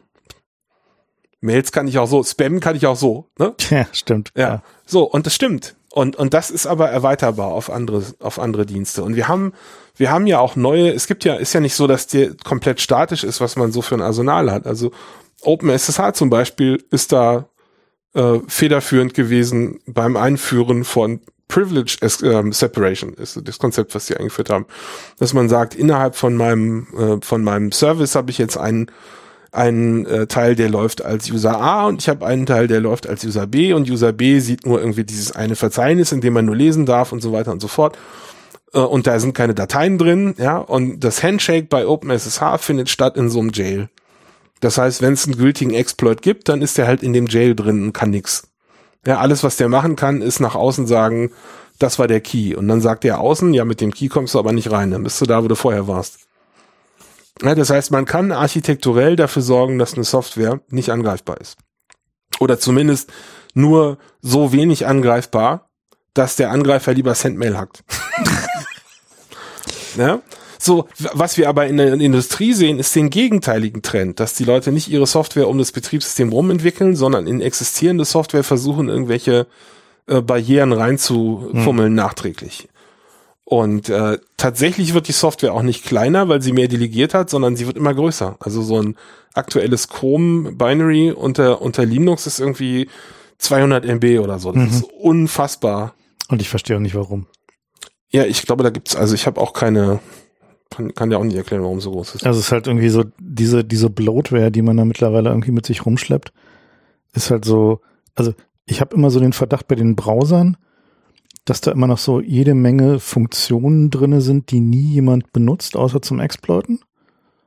So, also halt irgendwie keine Ahnung, was es noch alles kann. Also so gerade. Halt nee, allein die Liste der Sachen, die so ein Browser kann, ist ein derartig bewegliches Ziel. Mhm. Das, wirkt auf mich teilweise, als wenn es ein Trinkspiel gibt zwischen den Browserherstellern. So, ey, wir haben doch was eingebaut. Hier, pass auf, pass auf. Ja? ja. Und dann guckst du so, ey, wirklich? Ja. Also, das ich, das ist so, die Sache, die mich so am meisten stört an der Software um mich rum, dass das einfach alles immer nur größer wird. Wir haben vorhin beim Reingehen haben wir kurz darüber geredet, dass es ja ähm, dass vom BSI jetzt die Ansage gibt, die Gerätehersteller, also insbesondere Smartphones, sollen mindestens fünf Jahre Patches liefern. Und teilweise ist es ja ein Problem in der in der Realität Patches zu liefern für Systeme, weil die Software mit den Patches immer größer wird und weil die dann irgendwann nicht mehr passt. Ja, da war zu wenig Flash oder zu wenig RAM. Das hat es ja tatsächlich mehrfach gegeben, dass irgendwie äh, Plast Plastorouter aus dem aus den Patches rausgefallen sind, weil die neue Version nicht mehr passt. Ne, ja? Zumal du, oder du musst dann halt ein extrem riskantes Patch, äh, äh also extrem riskante äh, Patch-Methode verwenden, weil idealerweise, wenn du halt so ein Embedded-Gerät hast, willst du halt doppelt so viel Flash haben, wie du eigentlich brauchst, dass du halt einfach. Damit du, wenn das nicht läuft, hast du immer noch ein funktionierendes Image, ja. Genau, also du flasht halt einfach das neue Image, hast halt daneben Platz für das alte Image und wenn es neu nicht funktioniert, fällst du aufs alte zurück. Das ist halt so. Und wenn du dann halt irgendwie darüber hinauskommst, also dazu sagen, dein Flash kleiner, also nicht mehr für zwei Images reicht, dann musst du halt dir entweder überlegen, dass du den Router abkündigst und aus dem, aus dem äh, Update-Prozess nimmst oder dass du sagst, okay, ich lade mir da halt so ein kleines Flash OS drauf, was mhm. dann halt irgendwie mhm. also Heil Mary halt irgendwie da die ähm, hofft, dass der Flash noch heile ist nach dem Schreiben, ersten Schreiben nach fünf Jahren oder so. Ähm, und dann. Ja, oder es kann ja auch logisch kaputt sein. Das muss ja nicht ein Hardwarefehler sein. Klar. Na, aber häufig ja? ist es halt Hardwarefehler. Ja, aber nicht immer. Nee, aber gerade so bei Plasterroutern hast du halt, halt häufig den billigsten Flash ohne irgendwie ja. Leveling, den du dir vorstellen kannst und dann geht's halt leider häufiger schief. Ja, und da habe ich äh, vorhin gemeint, das ist ja meine Hoffnung, wenn wir sowas einführen, dass das dazu führt, dass es auch mal einen Anreiz gibt, Software nicht wachsen zu lassen. Ja, wenn die Hersteller gezwungen sind, äh, fünf Jahre Patches zur Verfügung zu stellen. Mhm. Und ich finde ja fünf, fünf Jahre noch an der, an der Untergrenze. Ja, weil das heißt, äh, de facto, dass mir der Hersteller vorschreiben kann, dass ich nur fünf Jahre lang das Produkt weiterverkaufen mhm. kann. Ja, das würden wir sonst nirgendwo nee. dulden. Stellt man sich mal vor, dass VW sagt, ja, also das Auto, was ich hier gerade verkauft habe, das kannst du schon weiterverkaufen, aber das geht nur drei Jahre lang. Hat doch Tesla gerade gemacht. Ja, das würde ich auch, ja. absolut unglaublich. Tesla hat doch irgendwie da so, den, den, geht's noch? Den äh, irgendwie Assisted Driving Modus rausgenommen. Ja, go fuck yourself, sag ja, ich da nur. Das wäre tatsächlich auch so ein Grund da mal irgendwie. Ich glaube, die sind auch echt unzufrieden gewesen, die Leute, die dann der, der Drive, der Autodrive, wie ist der Autopilot nicht mehr ging. Ja. Na, ich Eine glaube, die, diese, diese Frage mit dem, wie lange halten denn die Geräte und äh, wie lange werden denn Hersteller verpflichtet, die zu supporten, äh, ist aus mehreren Aspekten, glaube ich, eigentlich der richtige Ansatz. Also zum einen wird es dazu führen, dass Geräte länger halten weil die, also äh, ihre tatsächliche Verwendbarkeit halt einfach länger wird, äh, weil sie teurer werden. Ja, weil die Hersteller müssen halt den gesamten Lifecycle-Cost für die fünf Jahre mit einberechnen, wenn es kommt.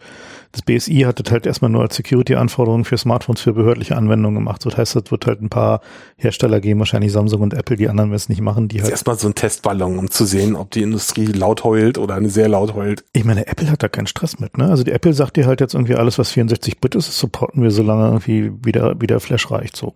Ja, also halt, da haben die ja keinen Stress mit. Kann halt sein, dass du dann keine Apps mehr installieren kannst, weil es irgendwie Betriebssystem 32 Gigabyte gefressen hat, aber supported wird so, ne? Und also Apple hat ja diesen Cut nur gemacht bei, bei den 32-Bit, weil sie die loswerden wollten. Na, Android gesagt, auch. Dass sie gesagt haben, irgendwie alles nach, was später ist, können wir halt noch so, so supporten, so. Und, ähm, ich meine, bei Samsung, äh, die haben halt, glaube ich, eher so Treiberprobleme, ne? Also, dass sie dann halt einfach so Sachen backporten müssen, ähm, also bei Android zum Beispiel ist halt das Problem, dass wenn du halt so ein, so ein Android-Phone baust, äh, von gehst halt zu Qualcomm, sagst, ich hätte gern ein Chipset von euch und dann kriegst du von Qualcomm halt dann irgendwie so eine Android-Version, die dafür gebaut ist, also auf der Basis von dem Android Open Source Project von AOSP. Und da ist dann halt der ganze Treiberquatsch drin für, äh, für dieses Baseband. Aber das ist dann nicht etwa ein Linux-Kernel mit ein paar Treibern, sondern es ist ein handgebackener irgendwie 3.8 uralt, genau, antik Schweinekörper. Weil nämlich die, äh, die Baseband-Hersteller, also in dem Fall zum Beispiel Qualcomm, sagt halt, dieses Baseband verkaufen wir seit drei Jahren nicht mehr, da porten wir keine Treiber mehr nach vorne für Android 9. Ja? Und dann stehst du halt da mit deinem Telefon und hast halt dann ein Android 6 oder 7 drauf und kannst dir halt überlegen, was du tust und fängst halt an, Security Backporting zu machen und so. Das sind halt so, so Folgerungen, die ja. dann viel weiter vorne anfangen, wo der eigentlich Telefonhersteller häufiger gar nicht so viel dafür kann, Außer, dass er halt, also gerade wenn er halt kleiner ist, ne? also ich meine, Samsung kann natürlich zu Qualcomm gehen und sagen, so Kinders, wenn ihr wollt, dass ihr niemals weiter Qualcomm kaufen, supportet ihr dieses Gerät jetzt bitte auch unter Android 9. Aber wenn du halt irgendwie so ein kleiner China-Wald- und Wiesenhersteller bist, dann sagst du halt, naja, dann machen wir halt, was Qualcomm sagt, können wir ja nichts für, ne? Naja, aber wo soll denn der Druck auf Qualcomm herkommen, außer über so einen Hebel? Nein, das wird halt, also diese, muss doch so laufen, also was halt, siehst du da einen anderen Weg? Also meine Vermutung ist, dass diese Forderung zu sagen, fünf Jahre Support, wenn die für den gesamten Markt durchgesetzt wird, wird das zu einer massiven Konzentration führen. Das wird dazu führen, dass es nur noch sehr wenige Hersteller gibt. Das ist genau derselbe Effekt, den du halt haben wirst, wenn du sagst, okay, du hast halt Security-Anforderungen zum Beispiel für den Betrieb von Servern. Der Effekt davon wird nicht sein, dass die Leute qualifizierte Sysadmins einstellen, sondern die werden halt hingehen und sagen, okay, liebe T-Systems, dann betreibt ihr mal für mich meine Server, weil ihr könnt halt wenigstens oder liebes Google oder liebes Amazon. ne, also, was auch immer. Jetzt, jetzt nicht ein anderes Beispiel. Ja gut, ich habe ja Google und Amazon hinterher gesagt. Also jedenfalls, äh, es wird halt dazu führen, dass ähm, Security Outsourcing passiert an die Großen, die die entsprechenden Prozesse dafür haben und die entsprechende finanzielle Tiefe, um halt irgendwie mit, mit äh, Problemen umgehen zu können. Und das ist halt so eine, Folge, äh, so, eine, so eine Folgerung, die man halt durchaus auch im Auge behalten sollte und wo mir bisher noch keine richtig gute Lösung eingefallen ist dafür. Außer zu sagen, wenn es halt irgendwie eine ähm, eine Softwarebasis gibt, die zumindest bei den, nicht bei den Treibergeschichten, das ist halt immer schwierig, aber so bei halt so allgemeinen Softwarekomponenten, die halt wohl auditierte Open Source Software ist, die staatlich gefördert dafür gesorgt wird, dass die halt einfach da ist und existiert so.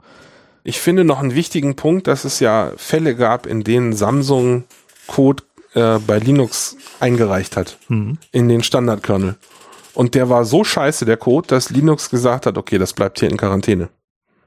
Und zwar jahrelang. Also es geht konkret um den Exfat-Code. Das ist so die aktuelle Iteration von Fat-File-Systemen, was auf Flash-Speichern drauf ist. Mhm. Ja, und das gammelt jahrelang in der Quarantäne rum und jetzt haben sie gerade gesagt, naja, dann machen wir mal einen Rewrite, der kommt demnächst. Ja, das heißt. Hat Samsung gesagt oder haben die anderen? Nein, Linux hat das gesagt. Okay. Samsung hat gesagt, naja, okay, es gibt einen Rewrite demnächst. Ja, mhm. aber der Punkt ist, Samsung wird ja nicht äh, irgendeinen Gammelcode submitted haben, sondern das, was sie gedacht haben, was der beste Code ist, den sie haben. Ja, das, na, aber natürlich. Du machst dich doch nicht zum Stück Brot und committest was von dem du weißt, ob, du das ob du weißt, ob du scheiße ist. Nein, da bin ich mir ganz sicher. Das war das, wovon sie dachten, das okay. ist gut. Ja, der Rest ist, also das ist, worauf ich gerade hinaus will. Hm. Wenn ich jetzt irgendwie ein Zocker wäre, würde ich aber, meine Kohle wäre auf, der Rest ist noch viel beschissener. Und es hat, es hat ja einen Hintergrund, dass die alle irgendwie einen Dreier Linux-Kernel ausliefern, wenn wir inzwischen bei, was weiß ich, wo sind wir, 5.5, demnächst 5.6. Das hat ja einen Hintergrund, dass wir da irgendwie einen Kernel von vor fünf Jahren mhm. haben. Ja, das liegt einfach daran, dass die Treiber alle so kacke sind, dass sie mit dem aktuellen Kernel nicht gehen. Ja, und, und dass Treiber angefasst werden müssen bei neuen Kernel-Versionen, das gibt's immer wieder mal. Aber ja, das dauernd ist, halt. Das ist aber nicht so schlimm, dass es irgendwie ein Hinderungsgrund wäre. Naja, also ich meine, warum hat, im Allgemeinen. Warum ist unter Android halt immer noch so fossile Kernel, ne? Genau deswegen. Naja, eben, das ist ja, ja worauf ich hinaus will. Ja. Das heißt, wir haben hier im Grunde die, die, was uns zurückhält, ist sowas wie Qualcomm halt, ne? Ja. Klar. Und da muss man irgendwie ran. Und ich glaube, der einzige Weg da ranzukommen ist, indem man irgendwie den Leuten, die Qualcomm-Scheiß am Weiterverkaufen, Auflagen macht, gesetzliche. Weil da kann dann auch Samsung nichts für, wenn sie an die Auflage gebunden sind. Und da wird Qualcomm dann auch nicht sagen, na, dann liefern wir halt nicht mehr an Samsung, weil es ja alle betrifft.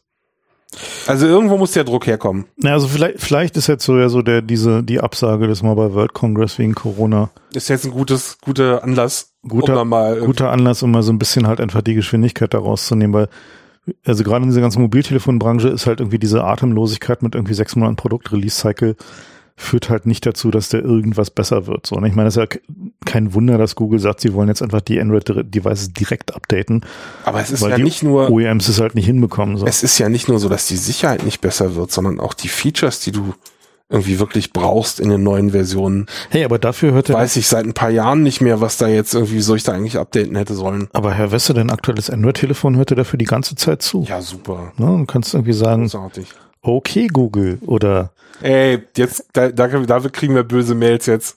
Hallo Siri. Alexa. genau. Und äh, dann, ja, also ich glaube, dass, dass halt diese, diese Vorstellung von Features, die die Leute wirklich brauchen und wollen, ähm, die sind da schon ganz schön weit weg von, von dem, was wirklich trotz aller Telemetrie. Dafür haben wir jetzt noch ein geileres UI, Fabric, irgendwie Standard. Mit hieß das irgendwie? Wasserwellen-Wobbeldingern Ja, und so dem ein User-Interface und Bullshit, so. Ne? Mhm. Und dann so, ja, aber gut, der Akku hält jetzt nur noch zwei Minuten, aber hey, Aber look how fast it is. genau. Of course it doesn't work, ist der alte Spruch. Ja. Of course it doesn't work, but look how fast it is. Ja. Na gut, jedenfalls die Software-Krise wird so schnell nicht vorbeigehen, aber lass uns mal noch ein bisschen über irgendwie weniger deprimierende Themen reden. Was haben wir denn noch so? Prepper haben wir noch. Ach so, Prepping und Corona haben wir doch. Ja gut, das mit den weniger, Weniger deprimiert. weniger deprimierende Themen, naja, das ist halt, also ich meine, das ist eigentlich wieder genau dasselbe Phänomen so, ne? Also das ist halt so die, die Leute haben jetzt alle Desinfektionsmittel und Atemmasken weggekauft und irgendwie die Regierung hat es irgendwie zu spät mitbekommen und jetzt haben wir keine mehr für die Krankenhäuser. Ist Nee, halt, aber sie haben, das fand ich eigentlich bemerkenswert. Die haben gleich die guten Atemmasken gekauft. Wer? Na, die, es gibt da Standards, FF, RP, naja, also was jetzt ausverkauft ist. Das, alle sind ausverkauft. Ja, aber also eben auch, Alle. auch die guten, teuren, die die Krankenhäuser benutzen. Na, die FFP3-Masken. Genau, da war ich so ein bisschen beeindruckt, muss ich sagen, weil das sind jetzt eigentlich schon, das sind nicht so Karnevalsdinger, sondern die haben, Ja, aber ich meine, die Leute haben wirklich alles gekauft, so, ne? Und das ist halt irgendwie so ein, so ein, und das Problem ist halt, dass der, warum ist das denn schlecht? Ja, das ist eigentlich, weil der eigentlich Staat seine Vorsorgepflicht nicht erfüllt hat. Was der Staat hätte machen sollen beim ersten Anzeichen, dass es in China da irgendwie rund geht, hätte der zu den Händlern gehen müssen, sagen müssen, das Lager da hinten, da Das kommt jetzt mal ein, beschlagnahmt. ein Bundesaufkleber drauf und wenn da eine Maske rausgeht, die nicht an ein Krankenhaus geht, dann wird's hier ungemütlich. So. Das hätten die da einfach mal tun sollen. Genau dasselbe für Schutzanzüge und Schutzbrillen. du, ich glaube, das Problem ist, es gibt gar keine Lager. Doch, klar. Ich meine, was denkst du, was, wie, wie viele Millionen Masken über Amazon verkauft wurden? Natürlich gibt's die. Na, also das ist alle Just-in-Time-Scheiße. Ach Quatsch, nicht. Das, das ist so billiges Zeug, das wird nicht geflogen, geht in Container. Und so ein Container voller Masken Ja, hält, eine, hält eine Weile. Und die Naja, kommen- aber die die, kannst du- kommen, die kommen per Schiff immer, dass der nächste Container reinkommt. ja, da der- kommt dann halt, ein, da kommen dann halt ein paar Container so und die kannst du halt natürlich gibt's da eine Bevorratung für so Zeug, gab's so. Und ich meine, das ist halt völlig beknackt, ja. Der Staat ist nicht mal mehr in der Lage von irgendwie für, sagen wir mal, so eine relativ überschaubare Problemlage rechtzeitig Vorsorge zu treffen. Also, dass wir jetzt in dieser Situation sind, wo wir in Deutschland Krankenhäuser haben, wo, ich meine, Twitter ist gerade voll davon, wo irgendwie Krankenschwestern sagen so, ja, uns wurde gesagt, wir sollen jetzt halt irgendwie nur noch einen Schutzanzug und eine Schutzmaske pro Patient pro Tag verwenden. So. Ja, nee, deswegen meine ich ja, So. selbst wenn du das bevorratest, Natürlich hilft das. gehen die durch eine Menge Masken Naja, pro Tag ist durch. ja okay. Aber dafür sind die da. Deswegen sind ja einige Produkte, damit die hinterher incineraten kannst. Die schmeißt du einfach in den Verbrenner. Exakt genau dafür sind die da. Deswegen Das konntest du. heißt, du brauchst halt so einen gewissen um durch Durchsatz, hast du halt. Ja, Das hätte man schon mal berechnen können. genau. Wie viel brauchen wir eigentlich, um viel Monat brauchen sie? Brauchen wir eigentlich davon und dann hätte man die halt einfach bevorratet. Und zwar zu Zeiten, wo das Zeug noch gab. Da hat sich die unsichtbare Hand, Hand des Marktes drum gekümmert. Mhm, genau, auf Amazon. ja. So, wo du jetzt mittlerweile irgendwie Masken für einen Zehner kaufen kannst, so die vorher 20 Cent gekostet haben oder so. Na, und, und das ist halt so ein Ding, wo da habe ich halt so das Gefühl, dass wir mit dem, also was wir vorhin geredet haben, dieses Softwareproblem, da Nicht sind, mal, wenn es ums Menschenleben geht. Da sind wir halt noch auf einem extrem hohen Abstraktionslevel, was irgendwie wirklich nicht verstanden wird, weil wenn die nicht mal in der Lage sind, für so eine Situation, die absehbar war, ich meine, das war jetzt wirklich mit Ansage, wir sind jetzt acht Wochen nach dem klar war, in China brennt irgendwas an. Spätestens Mitte Januar hätte man sehen können, das mit dem Containment wird wahrscheinlich nix. Lass mal lieber noch mal ein bisschen Kram ordern. Dann hätten die. Ja, pass mal auf, das Problem ist ja, ich meine, die hätten es ja produzieren können. Es gibt ja sogar Werke in Europa, die brauchen halt nur Vorlauf. Ist ja nicht so, dass das ja, irgendwie alles aus China kommt. Ja, aber die sind halt äh, nicht im normalen, in der normalen Zirkulation drin, sondern was jetzt passiert ist, ist, dass bei dem Hafen einfach keine Container mehr ankamen aus China, weil die Chinesen gesagt haben, ja, die Masken ja, brauchen wir gerade selber. Aber wenn die halt Mitte Januar gesagt hätten, okay, das, was ja. in China anbrennt, brennt uns möglicherweise hier auch an, dann wären sie zu den europäischen Herstellern gegangen und gesagt so, macht mal. Kinders, das, was jetzt irgendwie hier produziert wird, wandert bei euch ins Lager, das geht nicht auf Amazon. So, na, das geht halt auch nicht auf Ebay. Ja, aber dann machen die ja Verlust, haben auf Amazon kannst du 10 Euro aufrufen pro Maske, habe ich gerade ja, gehört. Aber irgendwelche Glücksritter, die Zeug dann aufgekauft haben. Meine, nee. Du, aber da sind wir wieder bei meiner Telemetrietheorie, ja? Was ich übrigens, die, die ist mir übrigens das erste Mal gekommen beim Betrachten der Brücken in Deutschland. Dass wir jetzt seit 10, 15 Jahren einfach einmal pro Jahr zweimal pro Jahr in der Presse lesen, die Brücken in Deutschland sind alle marode. Mhm. So und so viel Prozent sind akut einsturzgefährdet. Mhm. Und dann denke ich mir, wenn du die Zahl hast, ja, was, wo, was hindert wo, dich was, daran, genau? genau so, hallo, ja, ja. wieso? Worauf äh, wartet ihr, genau?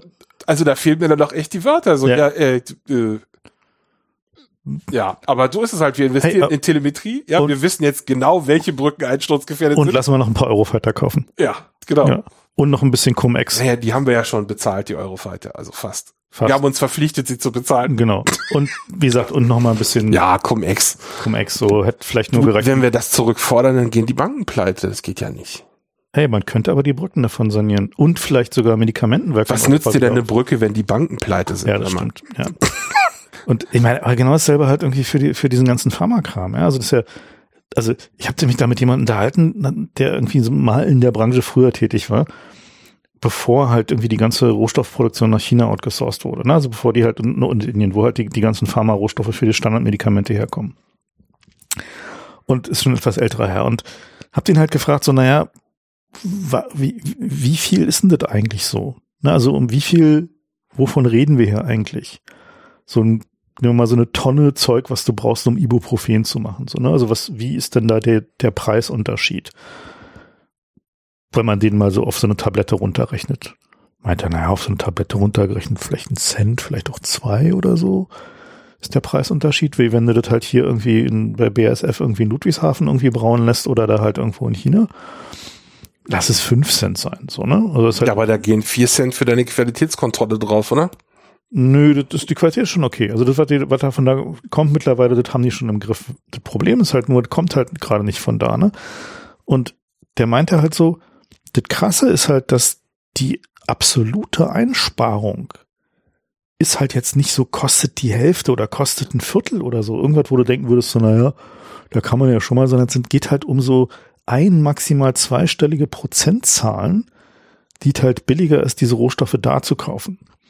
Wenn du den ganzen Transport und Zollkosten und irgendwie Abfertigung und Qualitätskontrolle und so weiter und so fort mit einrechnen, musst du ja tun. So. Na, und vor allem würde ich mal die CO2-Kosten gerne einrechnen, dann bist du nämlich ja, im Negativen. Nee, es geht um klein, nur Tonnen, nicht hunderte Tonnen. Also halt, Na, darum geht's ja nicht. Die, die, die, das ist trotzdem Schiff, in dem du die Ja, fahren. da sind dann 25 Euro CO2-Kosten, das ist nicht so tragisch. Also das Problem ist, glaube ich, eher, dass der, dass die, die Kosteneinsparung, für die dieses Outsourcing in Kauf genommen wird und diese Abhängigkeit in Kauf genommen wird, ist erstaunlich gering. Ich meine, selbst wenn, nehmen wir mal Huawei Base Stations, ne? also nur mal so ein plakatives Beispiel zu nehmen. Da fragt man sich ja, okay, die europäischen Operator nehmen ja irgendwie ganz schön viel Stress auf sich, um irgendwie zu sagen, so, wir wollen lieber gerne Huawei Base Stations haben. Wie viel spart ihr denn da eigentlich so, ne? Dann stellt sich raus, sind halt so 20 Prozent etwa. Also vielleicht 25, manchmal 30, wenn es eine große Installation ist die du halt sparst an Kosten gegenüber, wenn du bei einem anderen Hersteller kaufst. Das heißt, es sind jetzt nicht riesige Welten so. Und dann denkt man sich so, okay. Ja, aber das ist eine, eine Runde Management-Boni, ne? Genau, und, und da ist, glaube ich, so ein bisschen mein Problem dabei, dass halt irgendwie der Staat nicht in der Lage ist zu sagen, so, okay, wir setzen mal Prioritäten und sagen halt, wir wollen halt bestimmte Technologien, wir wollen bestimmte Herstellungen, wir wollen bestimmte Kapazitäten halt in unserem Einflussbereich haben. Und dann halt sagt, okay, entweder wir subventionieren das oder wir geben eine Steuererleichterung für oder wir geben irgendwie kostenlose Kredite für die Produktion, für die Aufstellung der Anlagen. Oder wir machen Strafzölle auf die Importe aus oder China. Strafzölle auf die Importe aus China. Könnte man ja auch machen.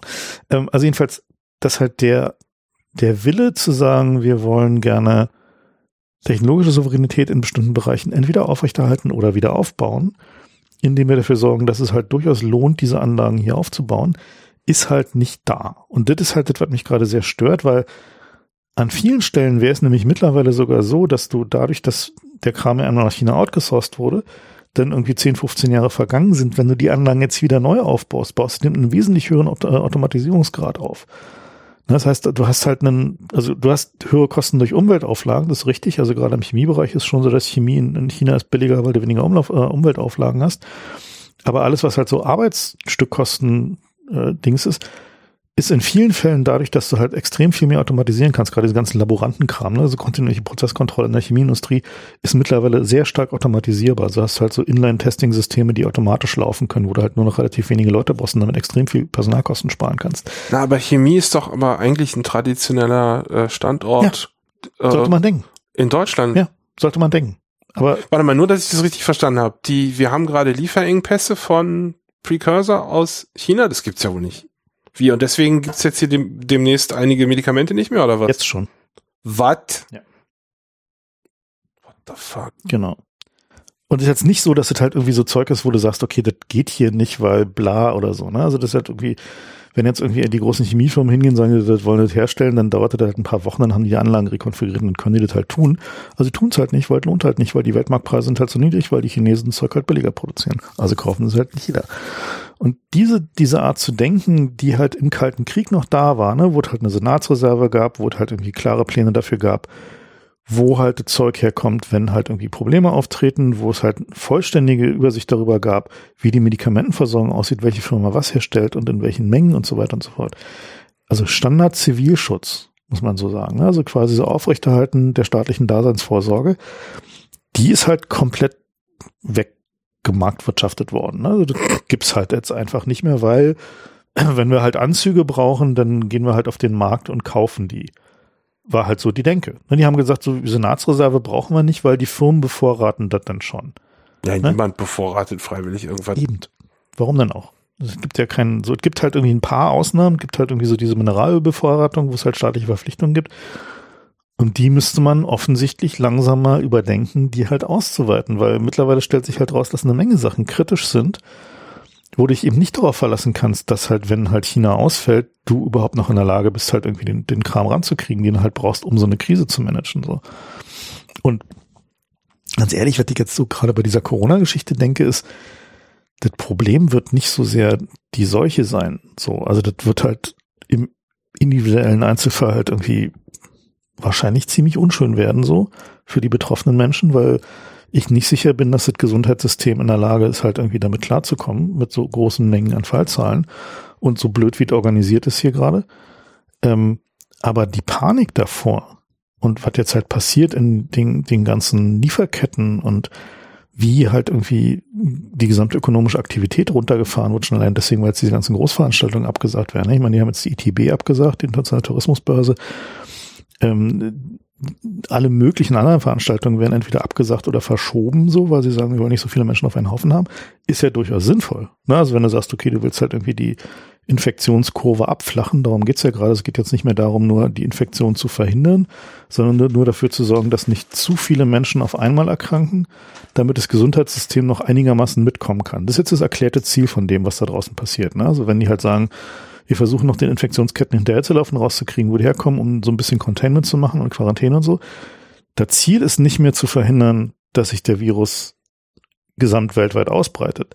Das Ziel ist dafür zu sorgen, dass die Verbreitung so langsam ist, dass das Gesundheitssystem noch mitkommen kann.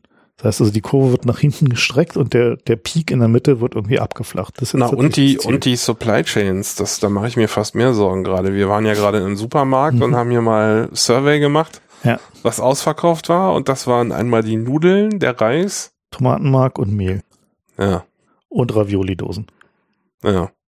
Und da haben wir, wir sind ja jetzt hier gerade bei einer Startup-Sendung, wir haben noch ein zweites Geschäftsmodell entwickelt, nämlich, dass wir ähm, Prepper-Ansteckung verkaufen, dass wir sozusagen als Dienstleistung einen Typ in, in deinen Supermarkt schicken und der lädt sich dann so mit Prepper-Scheiß irgendwie den Einkaufswagen vor Oder und fährt damit und fährt damit dann durch die ganzen genau und durch den Supermarkt und die anderen Leute, die sehen den dann und, und fangen dann auch an Hamster zu kaufen und dein Profit geht durch die Decke. Genau. Hm? Falls du deine Supply Chain wieder im Griff kriegst und noch Nachlieferung. Geschäftsmodelle für 500. Ja. Fiese Geschäftsmodelle für 500. Ja. Ja, ich meine, tatsächlich ist Vorratskaufen ansteckend. Ne? Also richtig cool fand ich ja diesen, die, die eine Supermarktkette, die mittlerweile schon vorgefüllte Einkaufswagen hinstellt. Was? Und so mit, mit, mit so Vorrats, vor, sozusagen Vor, Vorrats Pack. Pack oder so, 99 Euro, einmal so einen vollgestapelten Einkaufswagen mit irgendwie was du halt was, so, was mal weg musste bei uns. Was ja, was du dann äh, unter Prepping irgendwie verbuchen oder so. Also. Ey, das ist ja auch geil. Da kannst du mal die ganzen Sachen verklappen, die du nicht losgeworden bist. Hauptsache, sie haben ein langes Schläflife-Datum, ja. Also, so. naja, also ich, ich glaube. Das ist ja alles sehr unerfreulich, muss ich dir sagen. Ich dachte, wir machen hier mal eine aufbauende Sendung. Aufbau. Wir sind doch für unsere optimistischen Zukunftsaussichten bekannt. Ach so, wir haben optimistisch, ja, stimmt, ja. Also in, ein, in einem Monat fängt die Sommerzeit an.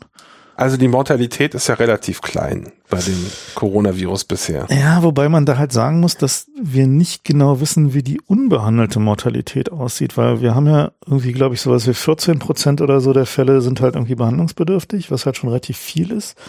Ja, aber nur zwei Prozent sind gestorben oder so. Also die, die Schranke war relativ Über hoch. alle Erkrankten hinweg, die diagnostiziert wurden. Allerdings, so. was ja auch relativ krass ist, dass es so eine Art Wiederansteckung gibt. Oder dass der Virus halt in, irgendwo schlummert, wo er halt nicht durch die Tests im Rachen erwischt Das ist halt mal richtig scheiße. Also dass Leute, die, die sich angesteckt und, und wieder erholt haben, dann plötzlich wieder krank wurden. Mhm, und dann ist tatsächlich. Das ist mal richtig, das ist so der schlimmste Fall für unser Gesundheitssystem, wenn die Leute dann alle irgendwie, oh, ich fühle mich aber schon wieder krank. Ja, und vor allen Dingen äh, sieht's halt so aus, als wenn halt bei dieser zweiten oder dritten Ansteckungswelle äh, die Mortalität höher ist. weil es dann halt heftigere. Boah, das ist aber der Endboss bei Plague Inc., oder? Ja, ich glaube, da gibt's noch kein Model für, oder? Hat Doch, natürlich, Plague Inc., da hast du dann die Mortalität spielt. Du hast also der, der Trick zum, soll vielleicht das erklären, Plague Inc., da spielst du ein, ein Pathogen und du musst versuchen, die Welt zu infizieren. Und der, der Trick, wie man da gewinnt, ist, dass man am Anfang eine kleine Mortalität, aber eine hohe Ansteckung hat und eine möglichst lange Inkubationszeit, bevor Symptome auftreten. Klar. Und später evolviert man dann die Tödlichkeit. Mhm. Und da war dann immer der Joke, ja, ja, das funktioniert ja so nicht. Aber vielleicht haben wir jetzt den ersten Fall wo jemand mit sagt, einem Pathogen, wo jemand später die Mortalität hoch evolutioniert hat. Du meinst, wir haben eigentlich ein besoffenes Alien, was mit uns Plague Inc. spielt? Du, ich glaube, es ist ja schon länger klar, dass wir in der Simulation wohnen. Hm. Jetzt wissen wir, in welcher Art von Simulation du wir meinst, wohnen. wir leben in der Plague Inc. Simulation? Genau. Ja, das ist natürlich unschön. Verdammt. Zumal Heißt halt, wenn es dann beim ersten Mal nicht funktioniert, dann irgendwie probieren sie nächstes Mal eine andere Strategie. Gut, das haben wir aber schon länger, ne? Wir haben ja erst den Typ gehabt, der, der hat ja auch gelernt, ne? Der Simulationsbetreiber hat uns erst die Pest gegeben, die hat viel zu schnell gemodelt. Hm. So, dann Ebola, das war auch viel zu schnell. Spanische Grippe war noch dazwischen. Ja, es gab eine Menge. Und hm. jetzt ist der Sweet Spot, ne? Na, wissen wir noch nicht genau, aber es sieht zumindest schon mal so einigermaßen so aus, als wenn es der Sweet Spot werden könnte. Tja, hat Madagaskar den Hafen schon zugemacht? Ich weiß nicht, muss mal auf die Karte gucken. es gab ja diese, äh, vom John Hopkins Institute gab es ja dieses äh, schöne Plague Inc. Style Dashboard über, wo die Infektionen schon sind und äh, ja, aber Gesamtchina war ein großer roter. Ja, nur noch ein großer roter Blob. Also zur Erklärung dieses irgendwie Madagaskar und den Hafen ist halt so ein. Das war ein Meme aus dem Spiel. Madagaskar war sozusagen das schlimmste Land weil es nur per See und per Luft erreichbar war und weil die Regierung immer sehr einen Triggerfinger hatte. Also was heißt schlimmste Land? Also das Land, was am schwersten äh, durchzuinfizieren war, weil man halt aus der Sicht von des Pathogens spielt und man die ganze Welt infizieren musste, gab es halt immer wieder das Problem, dass wenn man halt zu schnell die Symptome hochgedreht hat, dass dann Madagaskar halt einfach seinen Hafen und seinen Flughafen zugemacht hat und dann hat man halt nicht die ganze Welt durch, durchinfiziert bekommen. Und dann, äh, ja, deswegen halt so dieses, gab's halt dieses Präsident Madagaskar-Meme.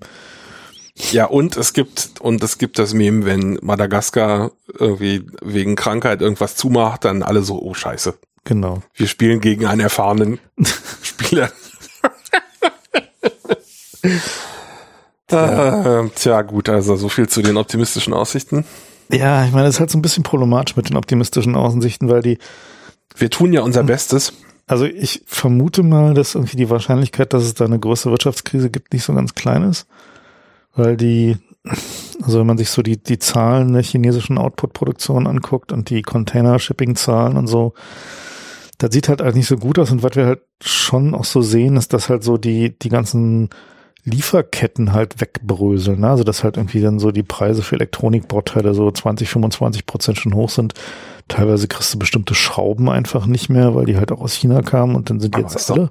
Goldene Zeiten für die Debatte, wie wir die, die technische Souveränität wiederherstellen. Ja, wäre jetzt eigentlich an der Zeit, genau dieses zu tun, nur bräuchte man dafür halt natürlich ein großes Konjunkturprogramm. Ne? Also da müsste man halt hingehen und sagen, okay, hier Oh, wir haben gerade eine schwarze Null, habe ich gehört. Perfekte Voraussage, Also ich Voraussetzung. meine, wenn ich jetzt, also wenn ich jetzt der Staat wäre, ja, dann würde ich jetzt halt hingehen und sagen, so hier sind meine 25 Bereiche, wo ich gerne Souveränität wiederherstellen würde. Dafür lobe ich halt die irgendwie, Liste haben wir schon von den Kritis-Unternehmen. stimmt, und dann lobe ich dafür halt irgendwie tatsächlich irgendwie Startup-Förderung aus, also im Sinne eines Investments. Äh, gibt die halt der KfW oder irgendeiner anderen irgendwie Bank, die halt irgendwie so ein Investments tätigen kann. Und dann äh, werden halt diese Firmen halt wieder hochgezogen so. Und dann, äh, wenn die dann halt, und die unterliegen halt der einzigen Beschränkung, dass sie halt in Deutschland produzieren müssen und nicht an ausländische Firmen verkauft werden dürfen. So. Zur Not würde ich sagen, in der EU. Und dann sollen die halt irgendwie ganz normal Marktwirtschaft betreiben und wenn sie halt irgendwie mit den Preisen für die Produktion in Deutschland oder EU halt irgendwie nicht klarkommen, dann müssen sie halt einfach nur einen Ausgleich dafür kriegen, dass halt irgendwie die Souveränität erhalten wird. So. Also letzten Endes wird es halt auf ganz viele Lieferketten zutreffen, also nicht nur bei Pharma. Also wir haben äh, meine, da gibt halt so, so Mängelerscheinungen gerade, dass du zum Beispiel bestimmte Silikondichtungen nicht kriegst, weil die einzigen Hersteller für in China sitzen so. Und die sitzen halt da irgendwo in Wuhan. Und dann gibt's die halt einfach gerade nicht, weil da geht halt niemand zur Arbeit, weil es ihnen verboten worden ist. Ist ja auch gut so. Äh, Ja, pf, weiß ich nicht genau. Ich meine, Naja, also es gab ja gerade die, Scheiß doch einfach kurz durch Isoprop ziehen und halt einfach in Container tun, weil das gab so schlimm. gab es da nicht gerade die Untersuchung, dass das die einzige, die einzige Maßnahme war, die wirklich geholfen hat, war, dass die Leute zu Hause bleiben und der Public Transport irgendwie. Ja, das ist tatsächlich richtig. Also, dass er sich den, den öffentlichen Nahverkehr irgendwie einzustellen, war offensichtlich die größte, also das größte äh, Maßnahmenpaket, was irgendwie wirklich geholfen hat. Und ich meine, die Frage ist halt, ob sie das in Deutschland bringen. Ja? Also wenn man jetzt sich halt irgendwie so rein Ruhrgebiet gerade anguckt, so wo es halt irgendwie, sie es halt versäumt haben, muss man einfach mal klar sagen, den Karneval zu verbieten. Deswegen wir, naja, muss man jetzt gerade mal so Ja, sagen. das geht nicht in Deutschland, Hammer. So, die haben jetzt halt den, den Karneval nicht, nicht abgesagt und jetzt haben sie da halt einen, einen meandernden und metastasierenden Cluster von Erkrankungen. Inkubationspool. So, und dann, dann ist halt die Frage, naja, was machst du denn dann? Stellst du dann halt irgendwie den, den, den, den Rhein-Ruhr-Verkehrsverbund ein? Ach, das ist das Ruhrgebiet, da haben wir nicht so viele Hörer, glaube ich. Hoffe ich. Liebe Hörer, wenn ihr im Rhein-Ruhrgebiet seid, bleibt da bitte. Bin da nicht so sicher. Ich muss da auch irgendwann demnächst wieder hin, so. Also das ist halt irgendwie so.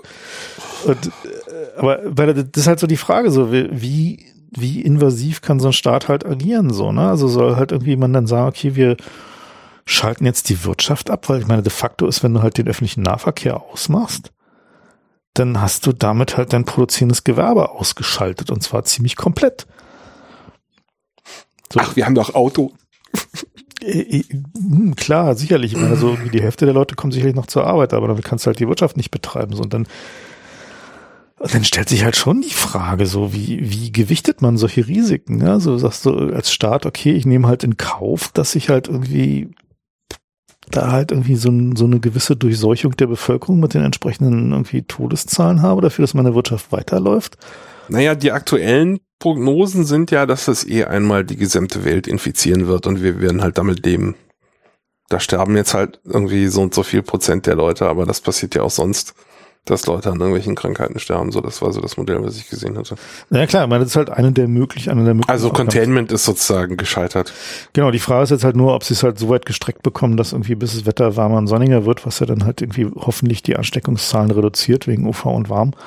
Ähm, ob das halt so weit möglich ist, dass man halt irgendwann sagen kann, okay, so Mitte Mai können wir wieder auf Normalzustand schalten. Mitte Mai gehen wir wieder raus. Oder keine Ahnung, ja, ich weiß es nicht genau. Also ich, also ich glaube ja, dass halt irgendwie natürlich ein Großteil der, der, der Sachen, die jetzt passieren werden, werden halt bestimmte Trends beschleunigen, also zum Beispiel halt so Videoconferencing, äh, Telepräsenz. Finde ich total super. Werden halt, werden halt sicherlich einen massiven Boost erleben. Die Leute werden sich dran gewöhnen, dass es eigentlich gar nicht so verkehrt ist und funktioniert.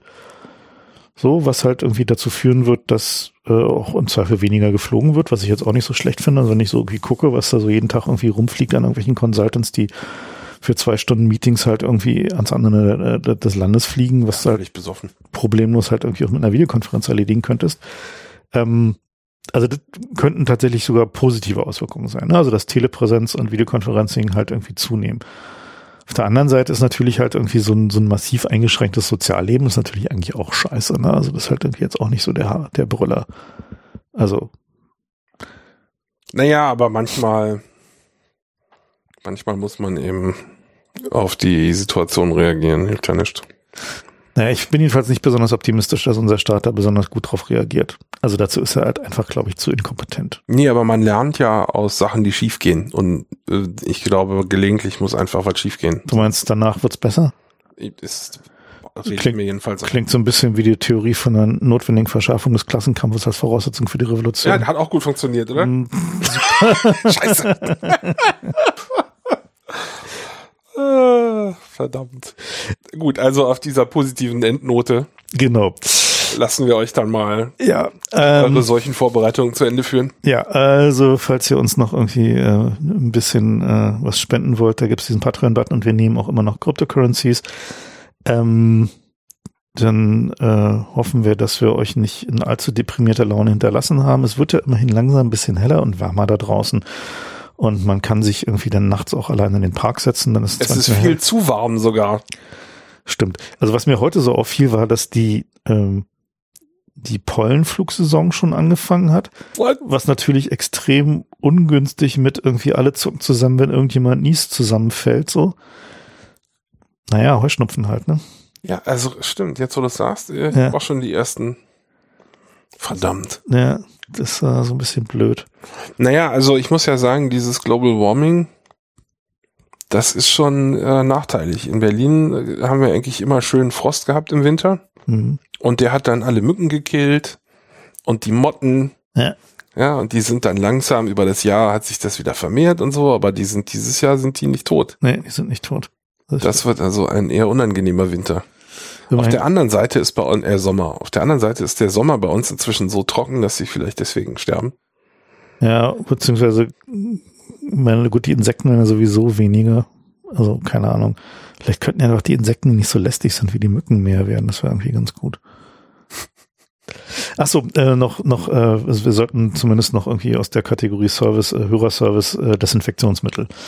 Ähm, genau, also äh, wir verlinken noch den, äh, das Rezept für äh, von der Weltgesundheitsorganisation für wie man sich sein viruzides Desinfektionsmittel selber brauen kann. Ähm, die Bestandteile sind relativ simpel. Man braucht eigentlich nur äh, Isopropanol oder reinen Alkohol. Ähm, und halt irgendwie ein bisschen Wasserstoffperoxid und ein bisschen Glycerin und ein bisschen Wasser, möglichst abgekocht oder destilliert. Kann man sich also alles selber mixen, muss man nicht irgendwie 60 Euro für irgendwie eine Flasche auf Ebay ausgeben oder 100 mittlerweile sogar, falls überhaupt noch was zu kriegen ist. Ähm, Problem, äh, was man halt immer bedenken sollte, ist, äh, wenn man halt die äh, Ethanol-Variante wählt, also es gibt zwei Rezepte davon, eins mit Isopropanol, eins mit Ethanol. Ähm, wenn man nicht äh, Trinkethanol nimmt, dann hat man also sowas wie Brennspiritus oder Bioethanol und die sind vergällt. Das heißt also, da ist ein Geruchs- Geschmacksstoff drinnen, der es für den menschlichen Konsum ungeeignet macht. Also es schmeckt bitter und ähm, das Problem ist, dass dieser Geschmack, dieser bittere Geschmacksstoff setzt sich halt auch auf der Haut ab. Das heißt also, wenn man halt sich ein Desinfektionsmittel mit Bioethanol oder mit Spiritus macht, sollte man es besser nur zum Wischdesinfizieren von Türklinken und so weiter und so fort verwenden und nicht für die Hände, weil wenn man dann mit den Händen halt seine Stulle anfasst, dann hat man halt so einen komisch bitteren Nachgeschmack irgendwie dann äh, von den Händen auf dem Essen drauf.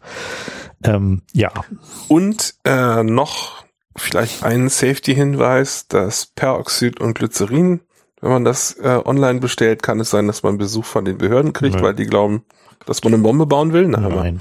Fast alle Terror Nein. Geschichten haben sie immer behauptet, dass sie gerade aus Peroxid ja. eine Bombe bauen. Ja, nimmt es dreiprozentige Peroxid. Das ja, nehmt also nicht die, die Familienpackung mit dem hoch, äh, nicht, nehm nicht, nehm nicht das hoch angereicherte. Nicht das 30 oder 60-prozentige, nehmt einfach das dreiprozentige, das ist irgendwie vollkommen ausreichend. Und äh, wie gesagt, Glycerin gibt's einfach so, ist also in, in, in so den, den Beauty-Abteilungen auf Ebay ist es irgendwie oder Amazon ist es relativ gut äh, günstig zu beziehen. Und ähm, ja, wie gesagt, beim Desinfizieren halt äh, muss man halt bedenken, damit es wirksam ist. Es reicht halt nicht einfach damit einreiben, sondern es muss halt irgendwie sowas wie irgendwie 30 bis 90 Sekunden feucht auf der Haut stehen, damit es tatsächlich wirklich wirksam ist. So, ne? Also ist halt so reichlich nehmen davon. Das ist halt irgendwie ein, der, der wichtige Teil dabei und dann nicht danach am Handtuch irgendwie, was schon irgendwie zwei Wochen lang im Bad hängt, abtrocknen, sondern einfach verdampfen lassen. Das halt Ansonsten hilft tatsächlich äh, grundsätzlich Hände waschen mit Wasser und, äh, und Seife und dann mit Papierhandtuch abtrocknen, nicht mit dem alten Handtuch, was da schon seit ewigen Zeiten hängt.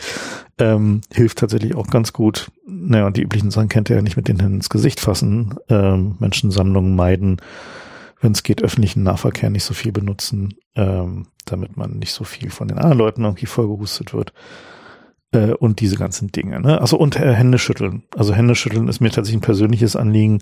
Ich verstehe nicht, warum das immer noch nicht irgendwie sich durchgesetzt hat, dass man irgendwie mit diesem Händeschütteln endlich mal aufhört. Also es gibt so viele andere schöne Formen der Begrüßung. Man kann sich zum Beispiel verbeugen.